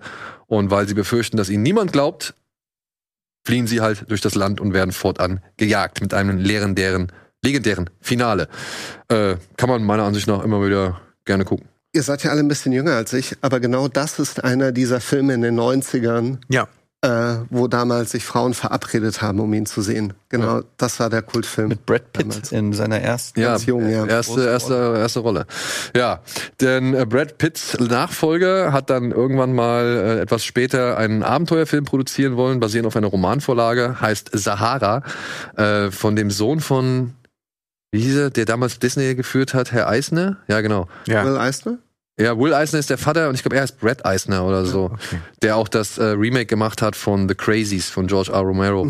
Und hier, ja, wie gesagt, ein Abenteuerfilm. Sie müssen einen äh, versunkenen, naja, versunkenen, einen verschollenen Goldschatz finden mit einem U-Boot voller äh, Goldmünzen, das irgendwo in der Wüste, Wüste in der Sahara liegen soll, während Penelope, Penelope Cruz versucht, noch eine Epidemie oder eine Viruserkrankung oder eine Seuche irgendwo im gleichen Umfeld zu klären. muss eines der beschissensten Filmplakate sein, die ich je Ja, ich gesehen bin habe. auch ganz erstaunt, dass das sein Also das soll. Plakat, Wow. muss ich auch sagen, AI, ist, es sieht aus, als hätte man so Prompts eingegeben. Ja. weil- Also das ist wirklich unfassbar, wer, wie wenig Bock dieses Plakat macht, irgendwas über diesen Film zu gucken. Und das ist das, das ist das Bedauerliche, weil der Film ist meiner Ansicht nach nicht verkehrt. Es ist wirklich einfach ein schönes Abenteuer, so das damals auch ein relativ hohes Budget hatte, 80 bis 100 Millionen hat er gekostet und hatte echt coole Settings, coole Szenen. Also das war einfach mal wieder ein schönes. Obwohl, Abenteuer. obwohl setzt man einen Siebenjährigen hin und schau mal, auf welches Plakat er tippt, damit der Film losgeht. Das kann man eigentlich mal mit einer Schulklasse machen. Ja. Ja. Und extra für Eddie habe ich mir gedacht, komm, du mal den guten Denzel rein mit einem deutlich besseren äh, Equalizer. Äh, beziehungsweise eine deutlich bessere Version von Equalizer. Mann unter Feuer. Er wird als Bodyguard engagiert, um ein kleines Mädchen zu beschützen. Das wird natürlich entführt und er schreitet zur Rache. Unter anderem, indem er anderen Leuten eine Granate in den Arsch schiebt. Ne? Das weiß ich gar nicht mehr so. Ja? ja, gut, das weiß ich noch. Kein Schulhofmoment. Hey, hast du schon gehört von dem Film? Ja, aber der spielt, glaube ich, auch in Mexiko. Ne? Ja, oh ja, Mexiko oder irgendein südamerikanisches Danach hat Land. man, noch, äh, man hat ja eh schon dank Hollywood immer Angst vor Mexiko, aber äh, du denkst ja wirklich, wenn du in Mexiko auf die Straße gehst, ist es ungefähr zehn Sekunden Zeit, bis du gekidnappt oder erschossen wirst. Aber auch hier, auch Denzel Washington, ich frage mich echt, was ist das mit diesen Charakterdarstellern der 90ern, die dann irgendwann nur noch Actionfilme machen? Aber der ist 20 Jahre alt, ne? Der ist ja schon wirklich alt. Ah, der ist, der ist noch halt. Ja, ja, das ist äh, von Tony Scott gewesen. Ach so, ah, stimmt, und stimmt. Äh, dementsprechend wild ist der Film leider auch bebildert. Äh, das war also ein bisschen. Ja. Naja. Gut, so, dann haben wir noch ein paar Mediathekentipps. Unter anderem äh, zum Geburtstag des Chaos Computer Club läuft Alles ist eins außer der Null, eine Dokumentation über den Chaos Com äh, Computer Club. Die sind dieses Jahr, also im Jahr 2023, sind sie 42 Jahre alt geworden. Okay. Das passt eigentlich äh, wirklich äh, gut in das ganze Umfeld so. Dann haben wir einen österreichischen Western, den ich immer wieder gerne empfehle. Ja, sehr gut. Das finstere Tal in der Dreisat-Mediathek. Ein Fremder kommt ins Tal und möchte eigentlich Fotos machen, aber plötzlich sterben Menschen und der ja, reichste Clan im Tal äh, muss sich vorsehen. Fand ich Sam Riley macht den Kinski, wenn man so möchte. ja, und fand ich super. Also wirklich, Ja. fand ich einen Ja, ganz tollen. Film.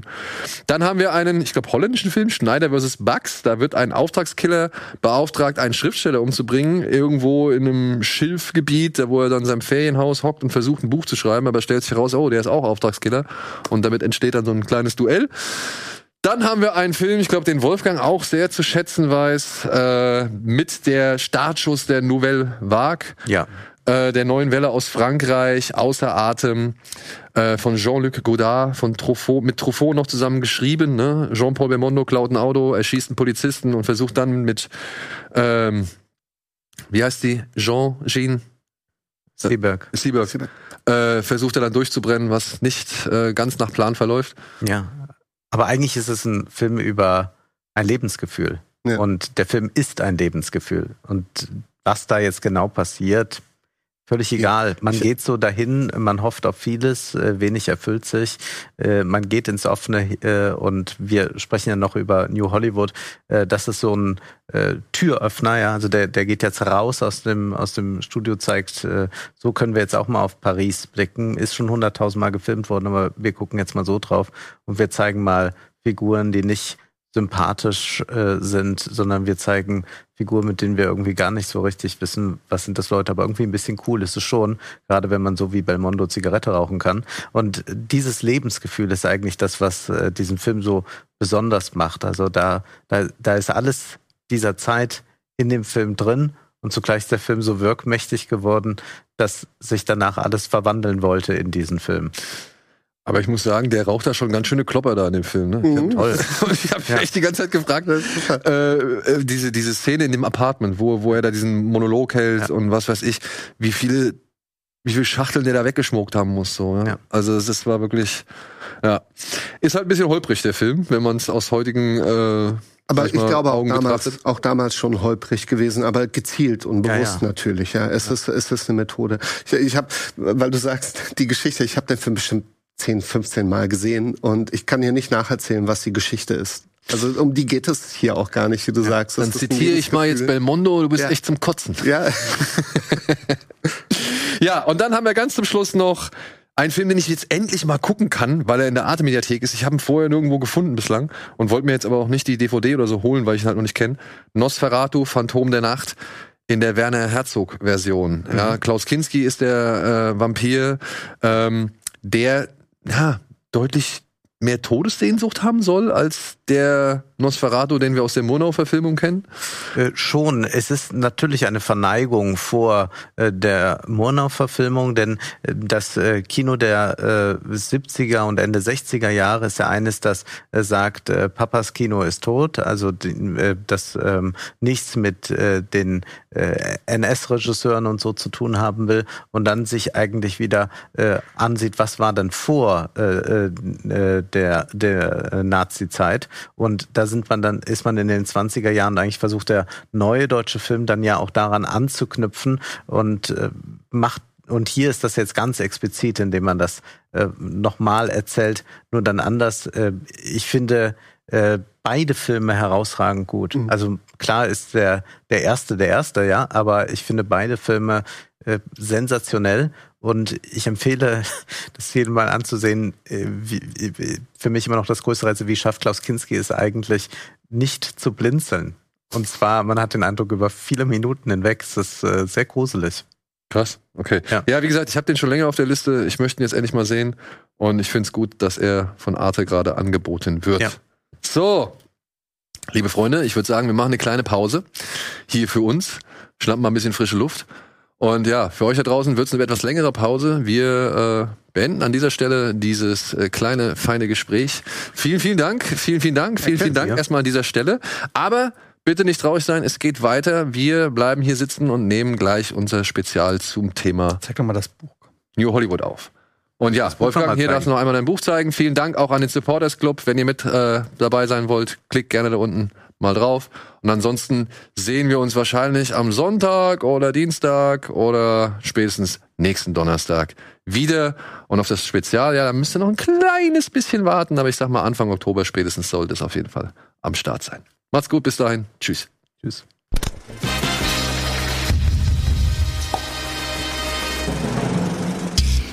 Diese Sendung kannst du als Video schauen und als Podcast hören. Mehr Infos unter rbtv.to/kinoplus.